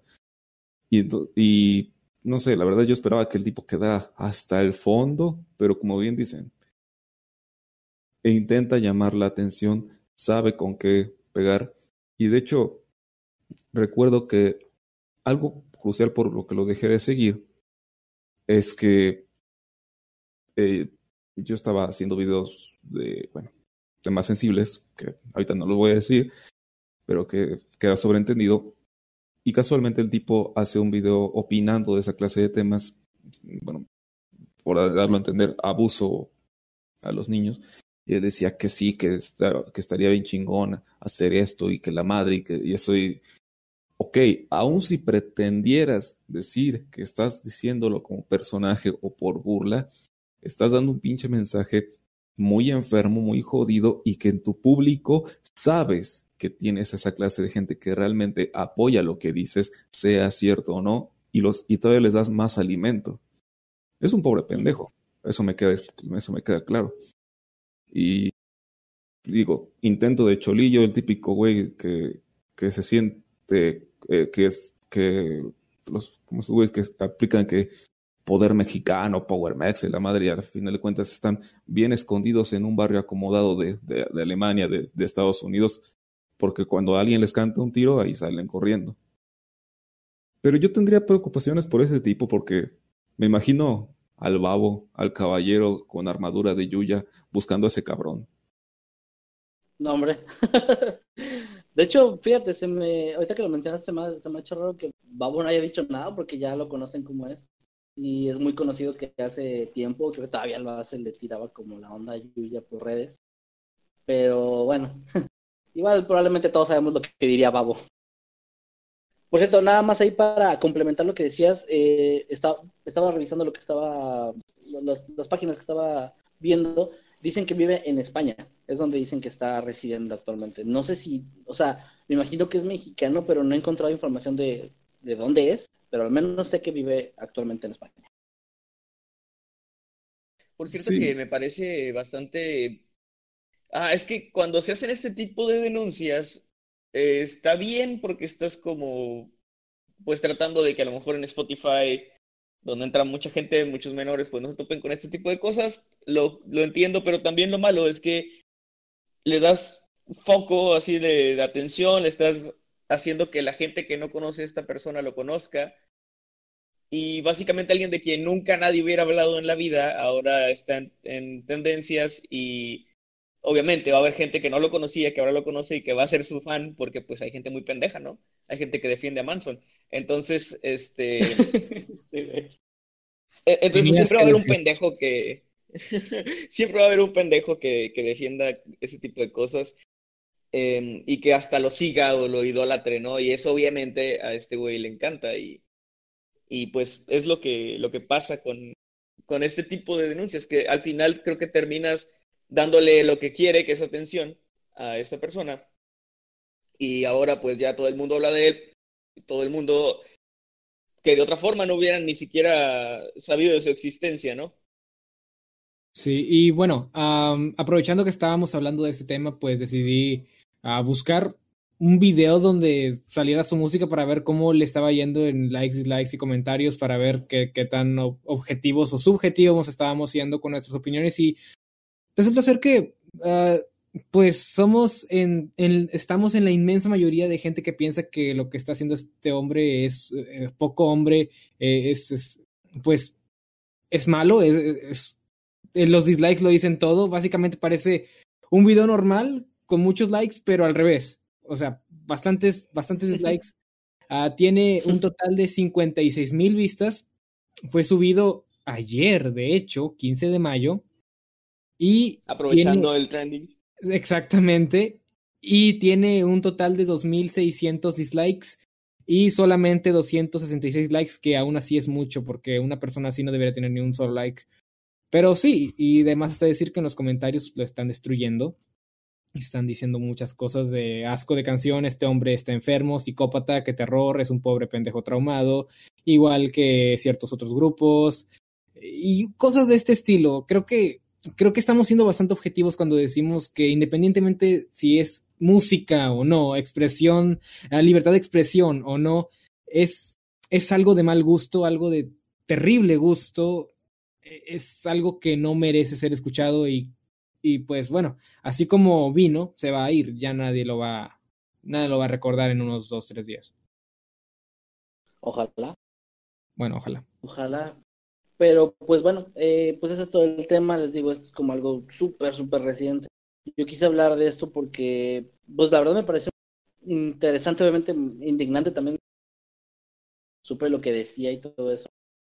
Pero me pareció interesante que, que de algo, pues como, como actualmente, no de algo que empezó como una queja de que que quitaron una canción de Batman, se destapó algo tan horrible que andaba pasando por ahí, pues pocas personas estaban enteradas del tema. Pero bueno, pues ahí queda. Ya no es todo lo que tenía para aportar sobre esto. No sé si alguien más quiere agregar algo. Si no, ya... Pues que se joda ese hombre. Su madre. ¿Qué, qué más vale que no lo encuentre el babo? Que Pues bueno, ok. tienen, es todo. No, no hay mucho más que desear ni esperar. Vale, igual ya estuve viendo aquí en los comentarios en el chat en vivo que la gente estaba igual, o sea, pensando lo mismo, que lo mismo que estamos diciendo, es como el eco, todos estamos de acuerdo. Eh, y bueno, pues ahí con eso damos cierre a este tema, ojalá que les haya parecido interesante. Muy Pasamos al tema del señor, gracias. Pasamos al tema del señor Emanuel. Hola. Hola. Bueno, pasamos al tema del señor Emanuel. Emanuel, por favor, dinos cuál es tu tema, amigo. Bueno, en esta ocasión les voy a hablar sobre algo muy raro, un caso de los años 30, que pasó, es como estas noticias, no sé si llegaron ustedes de niños a ver estas noticias súper bizarras de, no sé, o sea, de que abandonan bebé extraterrestre en la Casa Blanca y, y lo adopta, eh, lo adopta el presidente, ¿no? O sea, este, este tipo de, de noticias raras.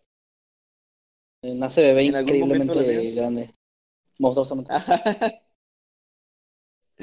Sí, no sé si recuerdan estas, estas noticias, no sé si aún se hace, supongo que sí, pero hace tiempo era muy común ver estas noticias extrañas en, en periódicos, eh, en revistas de estas de cosas insólitas. Y no sé, no sé si ustedes recuerdan alguna en particular. Mm, Ay, a ver. Pues que así como en particular que yo recuerde, no, pero he visto mucha, mucha parodia de ese tipo de noticias. Creo que es más, no sé, pero según yo es un poquito más como tema gringo, ¿no? En Estados Unidos es donde más los, los periódicos en esa época, como de 70s, 80s, o no sé si antes, pero por ahí es donde he visto que hacen mucho la parodia. Estas noticias súper fake, incluso imágenes eh, claramente editadas llegaban a portadas de, de revistas o de periódicos. Pues es algo como desde el siglo XIX, al menos es lo que yo he llegado a ver, porque sí, por ejemplo, en por ahí de 1880, creo 1890, se hablaba de que habían descubierto, alguien había mirado a la luna con un telescopio y que había descubierto una civilización. Y los describieron de cómo eran y cómo era su cultura y así. Pero era toda una fake news y aún así hubo mucha gente que se lo creyó durante décadas. Entonces es algo como que siempre ha estado. Y en esta ocasión les voy a hablar de algo así. Pero esta noticia, eh, eh, más que noticia, fue como una especie de acontecimiento en un pueblo que realmente, a pesar de lo absurdo que puede sonar, eh, hasta nuestros días no se ha podido deliberar al 100%, pues si fue un invento de alguien o fue un malentendido u otra cosa. Esto, esta es la historia de Jeff, la mangosta parlante. ¿La han oído? ¿Esa no es una película de Rob Snyder? Probablemente sí, pero el caso no tiene nada que ver. Ah, bueno. El título es prometedor. Ok, Jeff. Se escribe G-E-F, yo lo pronuncio como Jeff, pero no sé si se pronuncia Jeff, aunque lo dudo. Pero bueno, esto ocurrió en 1931, en una pequeña granja de una isla llamada, llamada Man. Es una isla que está en el mar de Irlanda, eh, pues entre Reino Unido, Irlanda, eh, por esos lugares, ¿no? Un lugar un poco, pues, aislado, ¿no? Eh, valga la redundancia. Y en esta isla había una pequeña granja en una comunidad donde vivía la familia Irving. Ellos se apellidaban Irving. Resulta que un día de septiembre de aquel año, de 1931, se empezaron a escuchar gruñidos, una especie de pues, sonidos de animal y algo raro proveniente de las paredes de la granja y del ático. Era algo similar a, pues como rasguños, supongo yo, como cuando hay ratas o algo así en un lugar, este, como que se escuchan ahí caminando en la madera y este tipo de cosas. Sin embargo, algo que llamó la atención de la familia Irving es que no solo eran sonidos como de animales, sino que empezaron a escuchar como una especie de balbuceo, como el balbuceo de un bebé cuando está aprendiendo a hablar. Y después empezaron a escuchar una voz eh, en perfecto inglés que comenzó a hablar con ellos. Ahí a, través de la, de la pared, digamos. La voz dijo llamarse Geff y dijo ser una mangosta. También dijo que había nacido el 7 de junio de 1852 en Nueva Delhi, en la India. Y eh, pues esta criatura, o bueno, esta voz más bien, insistió en permanecer oculto entre las paredes, en que, en que no lo vieran, digamos, solo se presentó, dijo quién era y no quiso salir.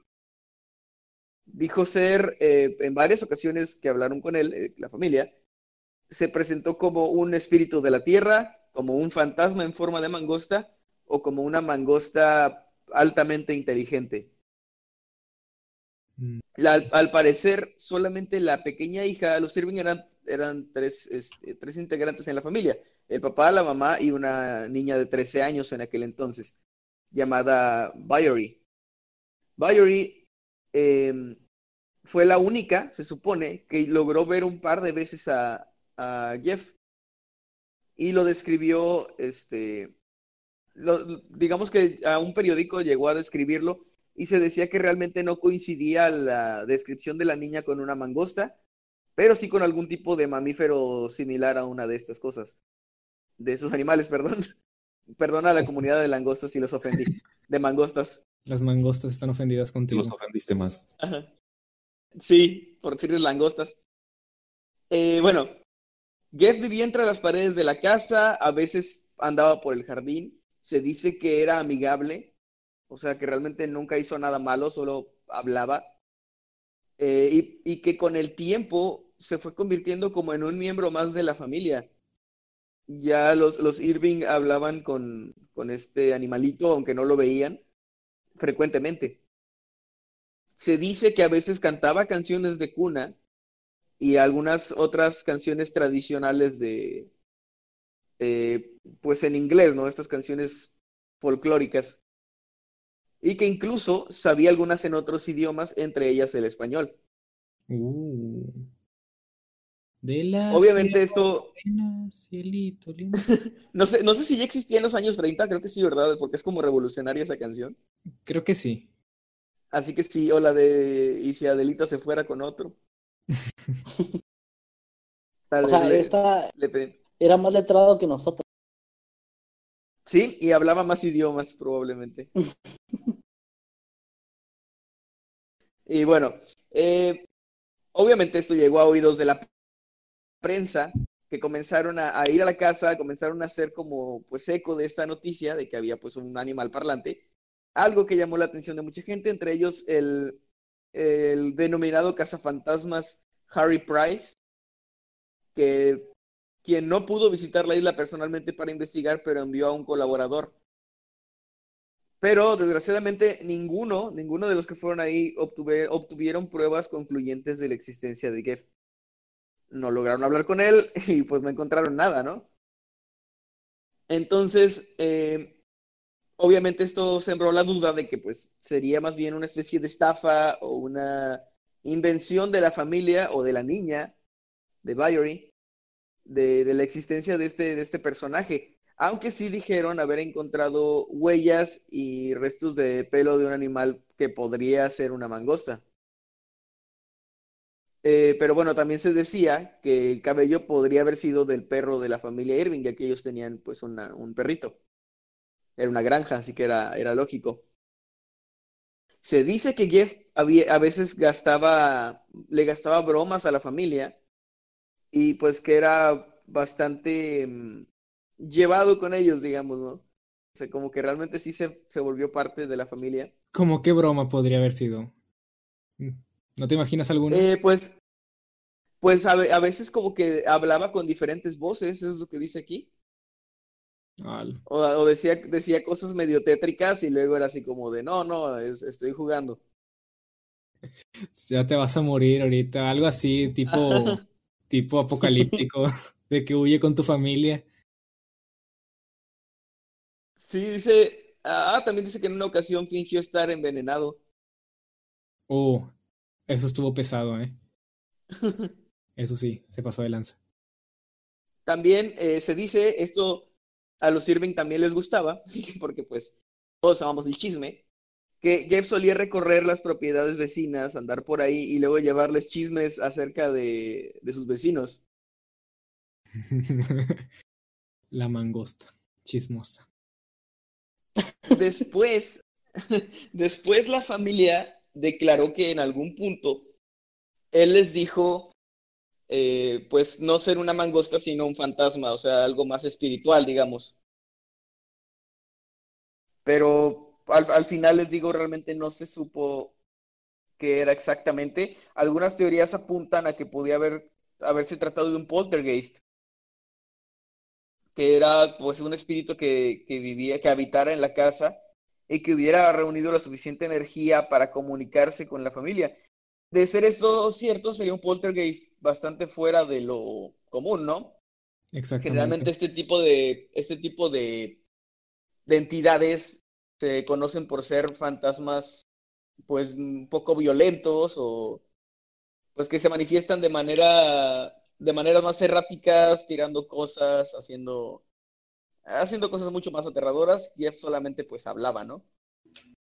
Jeff solamente chismeaba. Aunque también hay algo, sí, también le gustaba ahí andar, andar ahí de chismoso. Eh, También hay algo muy común en los poltergeists y es que cuando en los poltergeists se dan mucho en situaciones, en casas donde viven adolescentes. No sé si habían oído sobre esa teoría. No. Mm, no.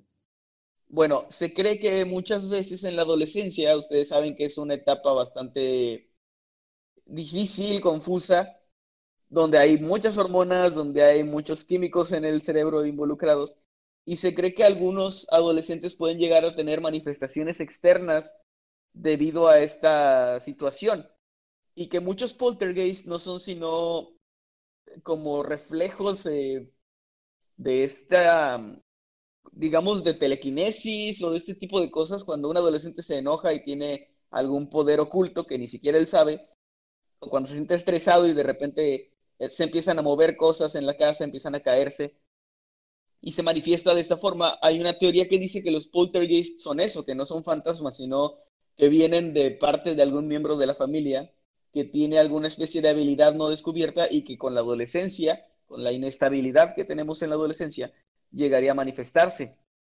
Eso es algo que podría que podría explicarlo de cierta forma porque pues en esta casa vivía Byrie que tenía en ese entonces me parece que 14 años.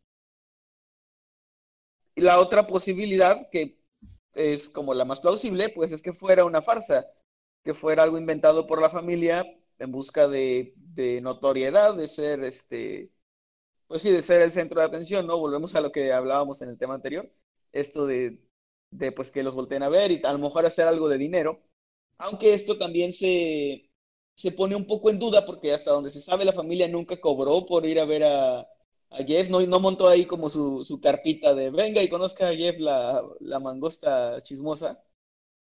Y además una lata sin etiqueta, ¿qué es lo que tendrá? ¿Qué misterios aguardará? La gorra que Sí. ofende. Sí. O sea, nunca hicieron negocio realmente de esto. Entonces también es un poco... Es como una buena opción, pero pierde un poco de fuerza la teoría porque ellos nunca intentaron realmente hacer algo con esto. Y otra teoría que creo yo que es la más plausible es pues que fuera un invento directamente de, de la hija. Que, que así se dice que ella tenía una habilidad como de ven- ventriloquía. ¿Así se llama? Bueno, lo que hacen los ventrílocos en Yo, general. yo no tengo idea, por eso mejor me quedo callado para evitar caer en el hoyo de la ignorancia. Sí, sí se dice así. Bueno, ah, muy bien, tú no te quedaste en el hoyo de la ignorancia. No. No, es que, o sea, bueno. si no sabes, di que sí fuerte y la gente te lo cree. Ahí La está el truco, señores. Cuando quiere parecer inteligente. Correcto. Y bueno, eh, pues se dice que esta chica podría haber tenido esta habilidad de hablar sin mover los labios y que pudo haber de esa manera engañado no solo a su familia, sino pues también a un pueblo entero, ¿no? Y hasta a la prensa. Y pues bueno, con el tiempo el caso fue este, enfriándose, ya la gente no hablaba mucho de eso. En 1937 los Irving dejaron la isla, se mudaron y al parecer pues no se llevaron a, a la mangosta.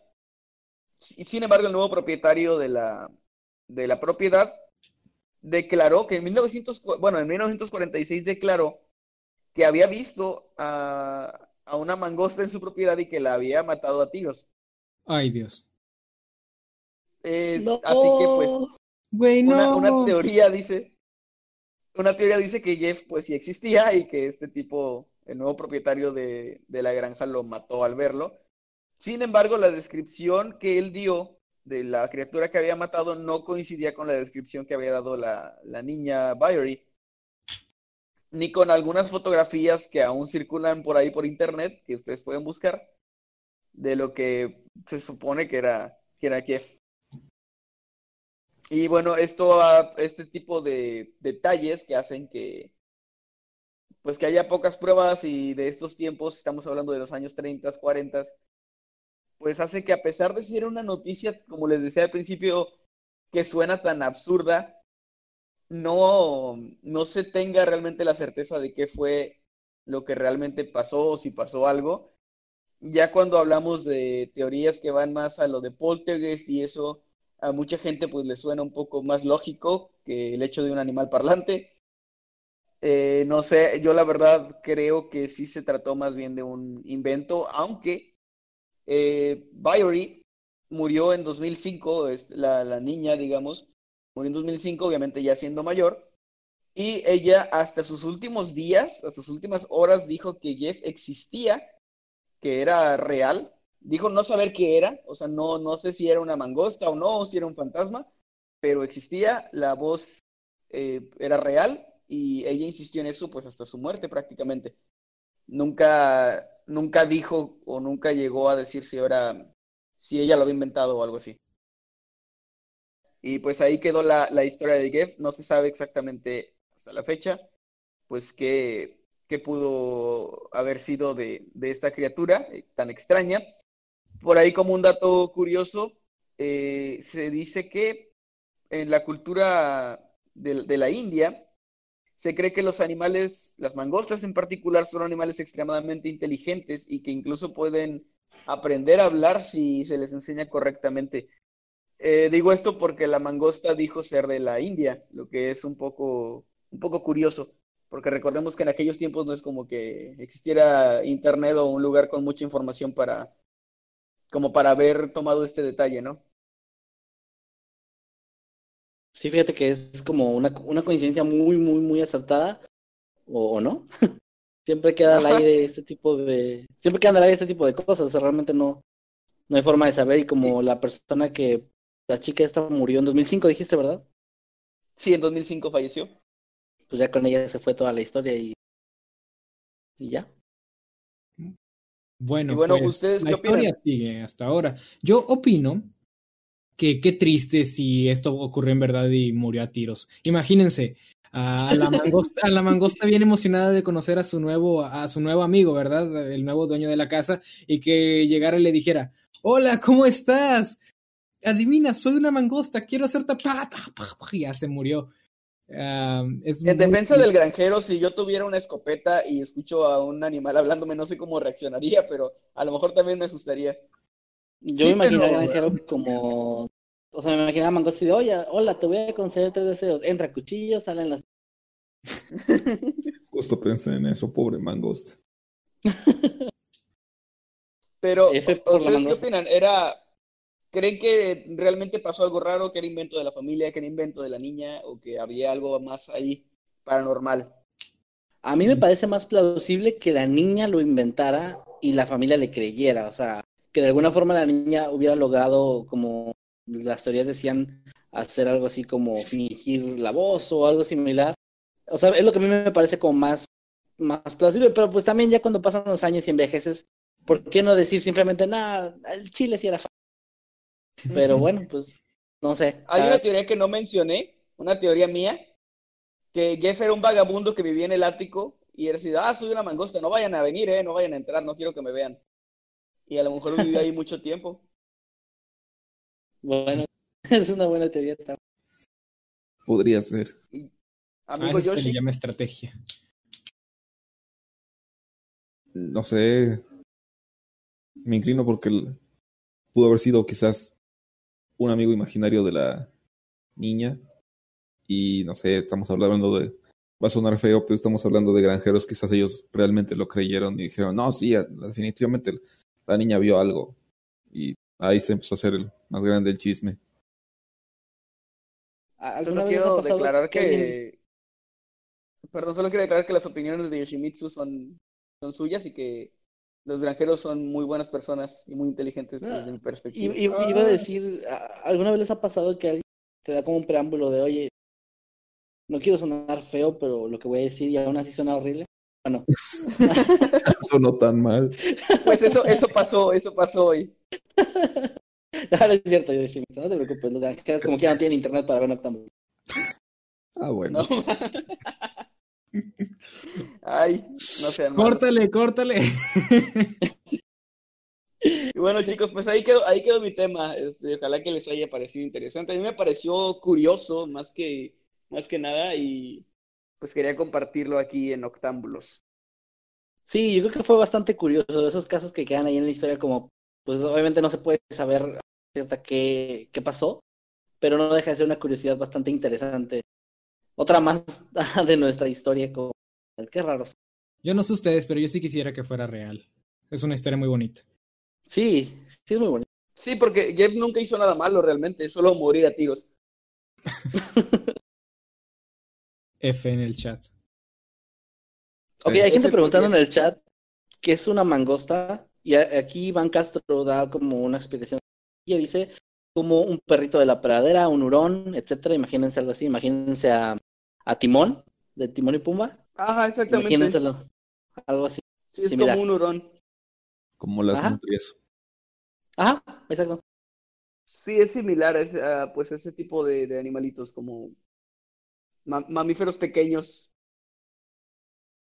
sin llegar a ser ratas. Exactamente. Pues bueno, así damos por terminado el tema de Emanuel, de Nightcrawler. Fíjate, a pesar de que llegaste tarde, no manches, te armaste un tema muy chido, muy rápido, amigo. Felicidades, la verdad. Rápido, Es- no, no, si yo lo tenía armado desde una semana. No, no, pero, o sea, me refiero a- preparamos con una semana de anticipación cada tema. Nunca, jamás hemos estado agarrando temas Ya 15 sé. minutos antes de empezar la transmisión. Jamás. Ya sé, no, yo, yo decía, o sea, que, que rápido te recuperaste de que te sientes mal, porque hay gente que dice que, que te escuchas como mormado. Yo creo, mi teoría de que estás mormado es que sigues llorando cuando ves el fan creepy de Jimmy. sigo, sigo teniendo pesadillas con eso. Desperté llorando, hecho. ¿Tú crees que yo no tengo pesadillas con eso? Pues no se ve, Jimmy, no te ves tan arrepentido como yo quisiera. Estoy, bueno, estoy gente, muy pues- dolido. Uso noctámbulos como una, como una distracción para evitar mi dolor. Pero la ahorita que verdad, termine Jimmy, voy a eh, volver al rincón a llorar durante seis horas y luego dormir. Y y la verdad estamos, estamos muy felices de que estés aquí con nosotros en este tu último Noctámbulos. Estamos muy contentos y pues bueno, ojalá que te vaya muy bien en la vida. Sí, igualmente ustedes. Este es, este es un adiós para siempre. Adiós. Me voy a ir con el granjero a que me dispare como a la mangosta. Así podré reunirme con esta mangosta y ser su amigo en el cielo. O en el infierno. Quién sabe dónde me vaya. Y bueno, eh, de esta forma tan colorida, pues terminamos con eh, los temas. No sé si hay alguien más que quiera agregar algo más, eh, o ya empezamos a leer eh, comentarios, superchats y otras cosas. Ah, está al otro Les lado. ¿Qué? No, ah, no. ok, ya te- Este, tengo un tema, como les comentaba, es del video que estoy haciendo, espero que salga mañana, si no saldrá el lunes, si es que me atraso o algo así.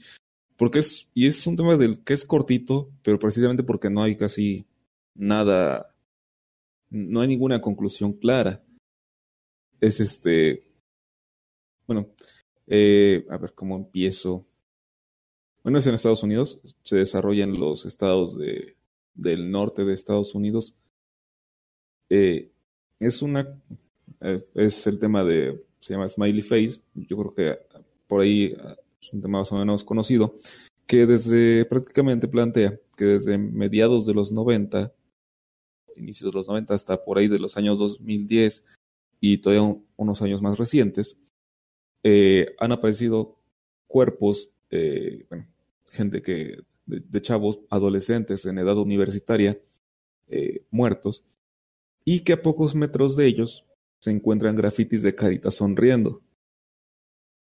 La, se calcula que hay aproximadamente, a ver, según, más o menos 350 jóvenes, de una edad que debe rondar entre los 18 o 22 años, y los y en un principio la policía decía, pues estos son suicidios, pero conforme, conforme se metieron unos eh, investigadores de Nueva York, llegan a la conclusión de que esto podría ser más que nada un, algo realizado por eh, algún criminal en serie, un asesino en serie, o un grupo de asesinos en serie, porque casualmente todos los muchachos mueren en lagos, en ríos, bueno, cuerpos de agua, por decirlo así, y todos son de chavos blancos, de, bueno, de raza blanca, eh, populares, eh, atletas. Hay un patrón bastante específico en, en ellos, al menos en la mayoría de ellos. chicos, no estamos en peligro. Este, sí, obviamente nosotros estamos lejos de eso. Estamos Eh, a salvo.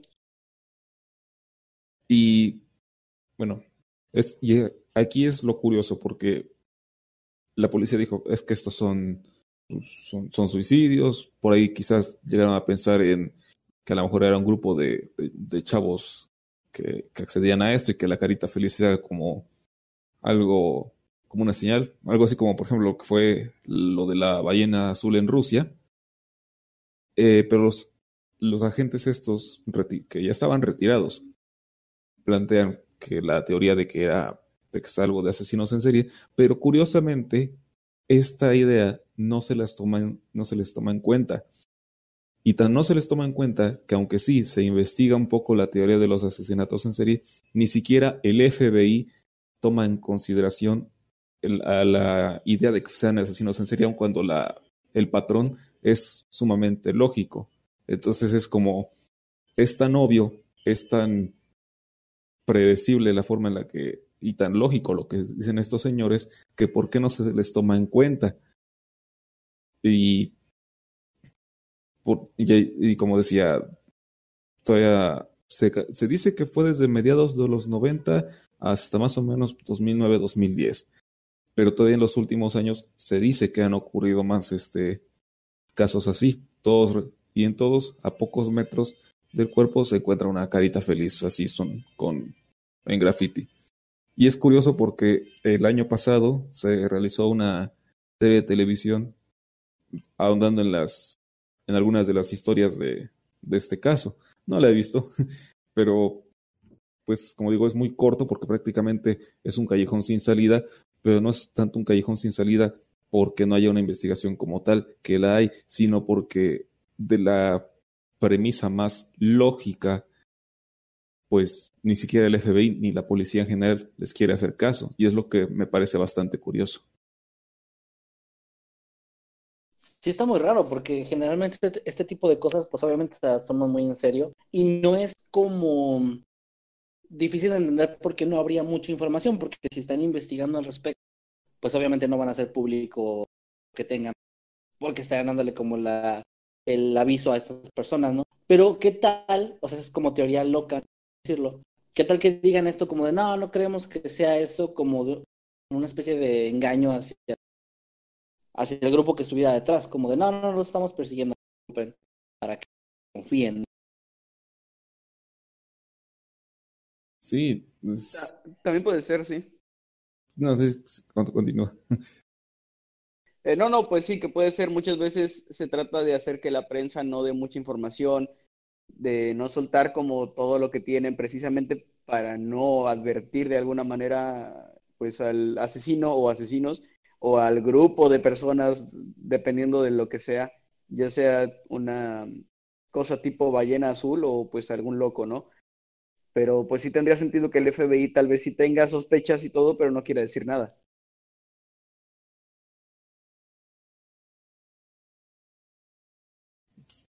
Y pues sigo. Hola. Este, digo, y pues sí, es, es un tema bastante corto. Quise investigar más, pero no hay prácticamente información. Y es chistoso porque en internet sí se han hecho teorías, se hizo la, te- la serie de televisión, pero para la policía es como que un asunto ahí hecho a un lado.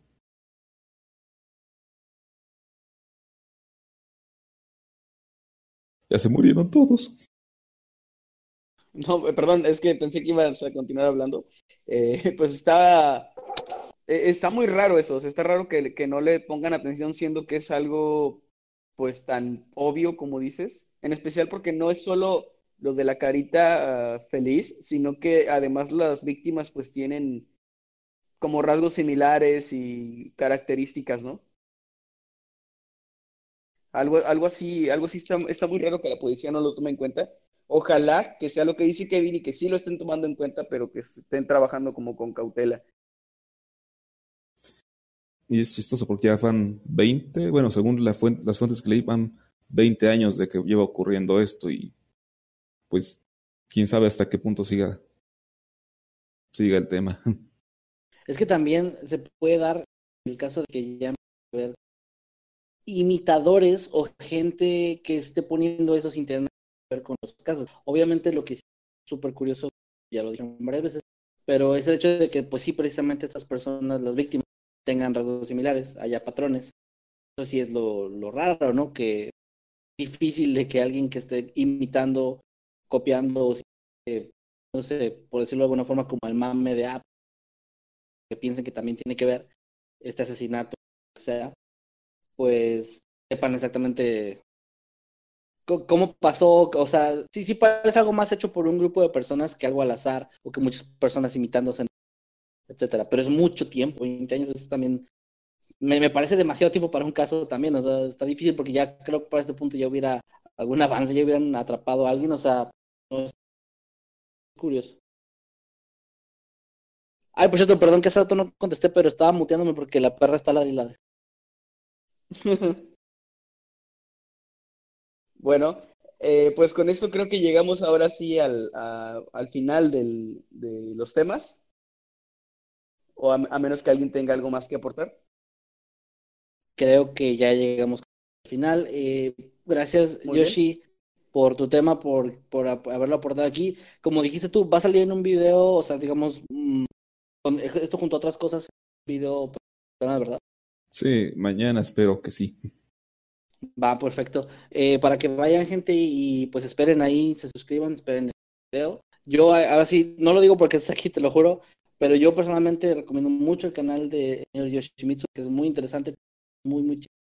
Me he vuelto desde hace ya un tiempo fan ahí de lo que subes. porque- Y, ah, bueno, eh, pues ya, ya, ya que pasó a desarte lo que dije, Emanuel no estaba, no va a entender eso, pero te había dicho que, que lo de alguien, ¿no? Pues es de- es- precisamente es mi esposa. Yo ya conocía tu canal, ya había visto algunos videos, pero realmente me puse a verlo más.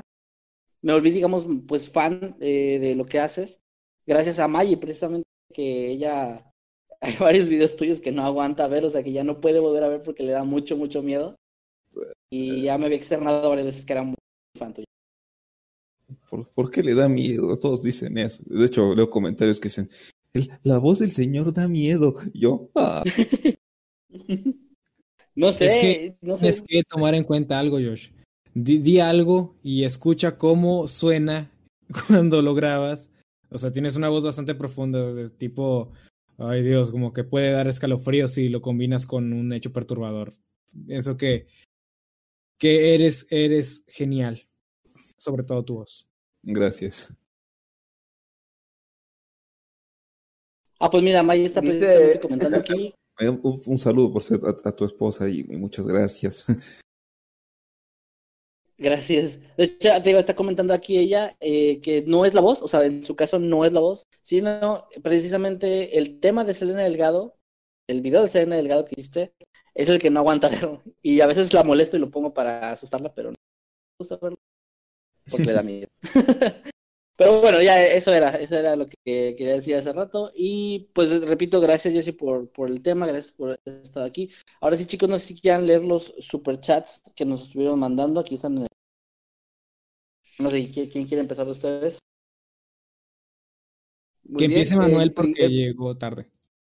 Totalmente Eh, iba, a ofrecer, iba a ofrecerme a empezar porque llegué tarde, pero gracias, Jimmy. Bueno. Este, Re- René Rosales nos da, eh, René siempre nos da quetzales, ¿verdad? Es que me confundo un poco ahí Sí, con las sí. denominaciones, pero sí, nos da 6,90 quetzalitos y nos pone una carita ahí al revés muy bonita.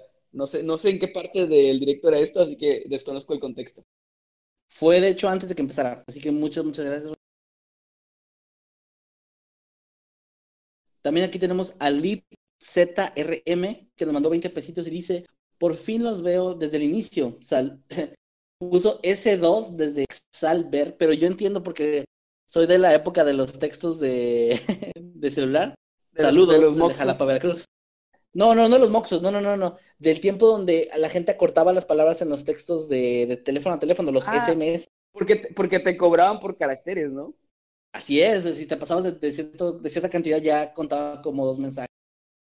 Épocas Sí. arcaicas, pero bueno, saludos. Hola. Aquí estoy, aquí estamos. Sí, es que me Ah, acordé que sí, a, partir de cierta letra te cobraban tres pesos más. Sí, no más. Sí. Y si eso Cuando llegó lo de- No, Ah, no, a- no, ya no me voy a poner ya los lentes de la vergüenza Bueno, iba a decir no que ahorita preocupes. actualmente ya tenemos los mensajes ilimitados, las llamadas ilimitadas, algo que en ese tiempo era como, como wow, no manches, ¿cómo van a darte Y siento que eso va a pasar en unos años con el internet, los datos ilimitados, que ahorita na- casi ninguna compañía quiere hacerlo. Y ya va a llegar un momento en el que todos vamos a poder estar viendo 4K. en- O sea, Nada era más, todo lo que iba a decir. Eh, Kevin, te escucho un poco, escucho como que te cortas un poco, no sé si será, si lo escuche la Oh. gente también, pero, pero de repente como que no, no se escucha bien lo que terminas de decir. Oh, lo siento. Van Díaz nos envía nueve pesitos y nos manda un emoji de, de caquita. Ay, ese lo debió haber leído Jimmy. Rayos. Sí, creo que estaba hecho para que lo leyera. Lo siento, Jimmy, todos cometemos errores. A ver, ahora yo lo voy a leer otra vez. Ok, aquí va. Van Díaz nos manda nueve pesitos y nos pone una caquita.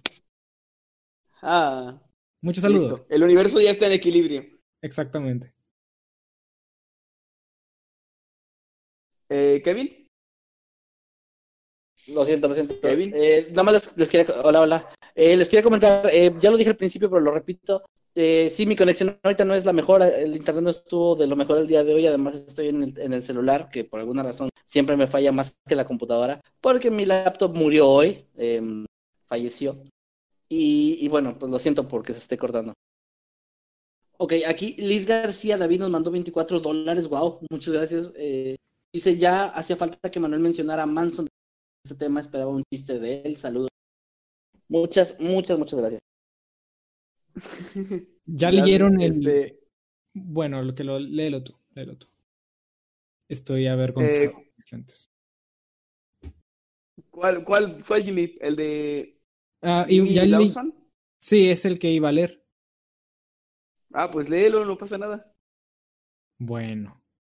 Mimi Lawson nos manda 50 pesitos y nos dice: Un saludo, chicos, siempre los escucho, pero ya resubido. Es mi primera vez en vivo y dejo esto para un cafecito con pan para Maggie.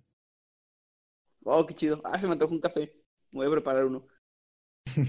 Eh, no va a recibir ese dinero, lo aviso una vez. De una vez les decimos. De- García no. David, La opresión. Luis García David nos da 3, eh, 3,99, 3 dólares con 99, muchas gracias. Y pregunta qué es una mangosta, ya lo dijimos hace ratito, eh, es una especie de hurón, así como una, un mamífero pequeño, parecido a una nutria o pues sí, a un hurón. Un Ok. huroncito. Aquí Aldair Corona nos manda 20 pesitos y dice, es poquito, pero es honesto, los admiro chicos. Muchas gracias Aldair, no importa la cantidad, eh, siempre agradecemos estas donaciones, sea lo que sea, y si no nos donan, pero están aquí apoyando, igual también lo agradecemos mucho chicos, no, no se preocupen por eso, ¿eh? Muchas, muchas gracias. Ok, Gracias a ¿quién va a leer el siguiente superchat de este usuario que tiene un nombre algo difícil de pronunciar? Eh, a ver, yo lo leo. Dice Choloscuincle for Netzahuaycoyotl. Nos da 20 pesitos. Dice, recomiendo One Song. Bueno, una song. Bananos Bar Plastilina Mosh. Y pues ahí está una recomendación musical. Supongo Muy que bien. tenía que ver con el tema de, con el tema de que dice Kevin. A lo mejor la canción es un poco sobre eso, no sé. Supongo, me imagino. Eh, Leslie, aquí Alonso- Leslie Alonso nos mandó 5 dólares, perdón. No más, no, no más, no más. No te preocupes, Kevin, todos cometemos errores. Cierto. Leslie Alonso nos mandó 5 dólares y nos manda un zorrito que dice bravo y muy bonito, muchas, muchas gracias. Bien guay. Vas, Jimmy, ahora sí nadie te va a ok. Ah, Toby Jr. nos manda 20 pesitos y nos dice: ¿Qué tan buena estuvo la paliza que les diste, Jimmy? ¿Yo a ellos? ¿Yo a quién? ¿A Kevin y a Emanuel? Si ellos me dieron la paliza a mí. Muchas gracias, muchas gracias, Toby. También aquí Vas. tenemos a Oscar Pimentel, que nos da 20 pesitos, no nos dice nada, pero pues ahí está Oscar, muchas gracias. Ah, oye, por cierto, eh, Yoshi, si tú quisieras leer algún comentario en vivo o mandar algún saludo, lo que tú quieras, O bienvenido a mandar algún superchat. O bueno, también. Todo se acepta. Yoshi, ay, creo que se Oh, no, Yoshi. Su micrófono muteado. Perdón, ya, ya, ¿qué, qué pasó? Eh, Ah. que si querías leer algún, algún comentario, Eh, mm, mandar algún saludo. ah, pues, pues no sé, saludos a, a los que andan pidiendo saludos. Ay, Ey, este está eres un nosotros. genio. Eso, eso es trampa. trampa. Me sentí como, eres como Yugi Trampas Locas, ¿no?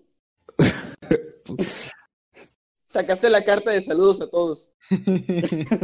el, el comodín. Bueno, por ejemplo, aquí voy a leer un, uno dice Mr. Corbata de Simi, así se llama el usuario, pregunta si lo podemos felicitar por, mi- por su cumpleaños. Pues muchas, muchas felicidades por cumpleaños. Muy, muy bien, aunque ya se va a acabar, pero felicidades. Ok, a Eduardo, Eduardo Venado dice, ¿por qué odian al pobre Jimmy? Y yo les pregunto, ¿me odian? ¿Alguien me odia aquí? No, No, no, no, no, no lo odiamos. la ley me obliga a decir que no. Yo me odio a mí mismo por lo de Fan Creepy. ¿No lo odiamos? Ah, no, no, no, lo, no lo odiamos. No, no lo digo. No quiero volver a poner los dientes de la vergüenza. El que Ah, estemos en, ok, en el, dice- en el club de los no Jimmys no, no quiere decir nada. Claro. Ah, dice Manuel Guti 96 que también cumpleaños. Muchas felicidades. No tú, Emanuel. Hola, ¿Alguien está ahí? Hola. creo que, no, creo que te cortaste un poquito. Ah, chale. Bueno, le estaba mandando eh, felicitaciones a Manuel Guti 96. Felicidades. Se te salió lo emo y te cortaste un poco. Sí, es que estoy triste por mi cumpleaños. Oh, Mira, voy a tratar de hablar un poquito aquí. menos porque ya se me está yendo la señal. Échame la mano guiando. please. muy bien. Muy bien, muy bien. Eh, aquí tenemos, a ver, más comentarios. Dice, Edgar Daniel dice, Jimmy, salúdame. Muchos saludos para ti. Y para todos los que piden saludos, como dice nuestro amigo Josh. ¿Cómo estás aprendiendo? Saludos a Maye, está en Strange Angels que está pidiendo saludos.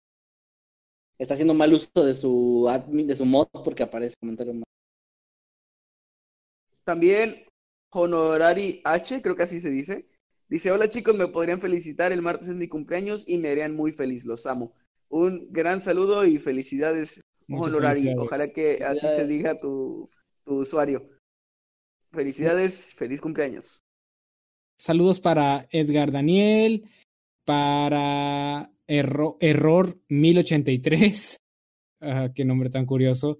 Para el Mirri XD, muchos saludos. Ah, saludos para la, bueno, para los administradores, a la peluca puelca de, Donald Trump, de Donald Trump. Voy a alargar más su nombre. no digo nada. De saludos también para Dana Castelo, muchos saludos. Saludos para They Go, que también pide saludos. Es que, es que pasan muy rápido los comentarios. a ver. Ah, saludos también para Yuritsi DT, también pide saludos, muchos saludos. Y para, a ver, a ver, déjate, tengo el chat. Para Eric Hernández Ortiz, dice el Jimmy, salúdame, te amo. Muchos saludos, yo también te amo. Yo los amo a todos. Oye, eso es trampa. ¿Por qué es trampa? es, es algo sincero. Yo los amo a todos, saludos. Pues sí. Hay, hay que aplicar esa con los superchats también ya. Gracias a todos por a todos los que Aquí No, dice Jimmy, hablando. Jimmy, la cebolla fascista dice que si la puedes saludar y que te ama. La cebolla fascista. Sí. Yo también amo a la cebolla fascista. buen, in- buen Pues- intento para volverse administrador. Muy buen Hoy intento. llegó otro superchat, chicos. Ok, ¿quién lo leerá? Es Jin Ah. Seung Hong. Sin, perdón si lo dije mal, pero es así como lo entiendo. Nos manda su nombre y dice: eh, Mi nombre es Jin. O sea, J-I-N, pero se pronuncia Y-I-N. Wow, qué, qué chido, muchas gracias. ¿Es, es Saludos. coreano? Creo. Ah, me parece que sí. Yo no lo sé. Si alguien sabe si es. ¿Qué moneda es? Estaría chido. Creo que sí, es de un won surcoreano. ¡Wow! Uh, Qué chido que, qué chido que lleguemos hasta, hasta allá, ¿eh? Sí, no, muchas, muchas gracias, Jin, por tu aportación y pues gracias por estar aquí. No sé qué hora sea por allá, pero, pero muchas gracias. yo lo busco rápido. A ver, No sé qué hora es, pero seguro ya es domingo. hora en Sur, Sur Corea. Son las 12.43. No es tan tarde. 12 de la... Ah, ok, dos- sí. 12 De me mediodía, supongo. Medio, medianoche, porque yo supongo que. Eh, ah, no, no, bueno, creo no que es que- estemos a dos horas de diferencia, a una hora de diferencia de ellos. Sí, yo tampoco, de hecho. A ver, voy a buscar la hora. Debe ser mediodía. Ya, ya nos dijo, dice aquí que son las 12.43 de domingo, sí, son mediodía. Ah, ok, ok, sí, sí, sí. Ya nos contestó aquí Jim. Muy, muy bien, muy bien. Saludos a Cubita, Cubita de hielo que dice que quiere una playera mía, pues ahí están en la, aquí en la descripción de este y de todos los videos está la, el link a la mercancía, no está, no está caro, la verdad, lo estamos vendiendo lo más barato que podemos. Ahí lo pueden adquirir en México, por lo pronto nada más. Y bueno, no sé cómo Bueno, ven pues- ustedes, chicos. Sí, Sí, ya. yo creo que llegamos ya al final de los, de los saludos. Muchas gracias a todos, a los que estuvieron aquí. Me disculpo de nuevo por llegar tarde. Realmente hoy fue, hoy fue un día muy extraño. Me sentía mal y, y no sé, estuvo, estuvo muy raro. Sentí como que un, co- como una, una vibra rara así en, en el día entero. Y pues bueno, muchas gracias a los que estuvieron aquí. Eh, gracias, Yoshi, por ser nuestro invitado en esta ocasión. Al Para que contrario, te güey. haya gustado estar aquí. Y que no sea la última vez que, que te vemos por acá, ojalá. ojalá que no. Y bueno, te despedimos a Jimmy. Jimmy, fuiste pues gran parte esencial de este, de este proyecto llamado Noctámbulos. Muchas gracias. Este, nos veremos algún día. ¿Qué tal la próxima semana en Noctámbulos? Me parece correcto. Muy bien, nos vemos entonces. Eh, ok, eh, chicos, antes de, de- de despedirnos, eh, por favor, las redes, Yoshi, tus eh, redes para que la gente te pueda seguir, tu canal y todo eso, tus canales, ¿no? Este, bueno, el, canal de Misterios, enteramente dedicado a Misterios, es Yoshimitsu Kalion, como el personaje ese de Tekken. El- tengo otro canal, el secundario, donde subo pues cualquier clase de tontería, que se llama Kalion, y pues las redes sociales, pues eh, está Facebook, igual con el nick completo. Eh, Twitter, como aparece en pantalla, arroba Kalion70 y en Instagram, arroba Yoshimitsu Kalion70. Ahí está. Perdón. Listo, muy bien. Eh, señor, señor Jimmy, sus redes sociales. Ah, pues me pueden encontrar tanto en Twitter como Instagram como arroba LJimmyYT y me pueden encontrar también en YouTube como Little Jimmy, donde subo contenido relacionado con videojuegos y cosas de esa índole, por si quieren ir a echarle un vistazo, pues ahí está. Muy bien. Y señor Masketman. Eh, pues también me pueden seguir tanto en Twitter, Instagram o Facebook como arroba Kevin Masketman, ahí estoy en estas redes. Trato de estar muy activo, así que ahí síganme. Este, y pues nada, chicos, gracias por, por el apoyo que nos han estado dando ah, en las redes y en todos lados. También no se les olvide el grupo de Noctámbulos Podcast. Se los prometo que no se van a arrepentir de entrar. Es muy, muy divertido estar ahí eh, viendo los mames de la semana. También cosas interesantes de lo que platicamos, seguimiento a los casos y otras cosas. Y el grupo de, Nocta- de habitantes del mundo, el habitante creepy también. Los esperamos por allá, realmente se pone muy chido, hay muchos memes y cosas, especialmente durante la transmisión. Ahorita eh, seguro ya hay un montón de memes de todo lo que estuvimos platicando por acá. Y pues a mí me encuentran tanto en Twitter como en Instagram, como arroba Emanuel-Night. Y pues los invito a seguirme, por ahí van a ver cosas muy interesantes, muy aterradoras y, y a mí narrando historias de estilo de dinosaurio. Pueden encontrar de todo por ahí en mis redes y ojalá que les guste. Nos vemos entonces la próxima semana. Agradezco de nuevo a todos los que estuvieron aquí. Recuerden a las 8 de la... eh, bueno, ya no estamos ah, empezando a tiempo, pero generalmente el horario es a las 8 en YouTube cada sábado, Noche de Noctámbulos. Nos vemos la próxima semana. Adiós. Adiós. Adiós. Adiós.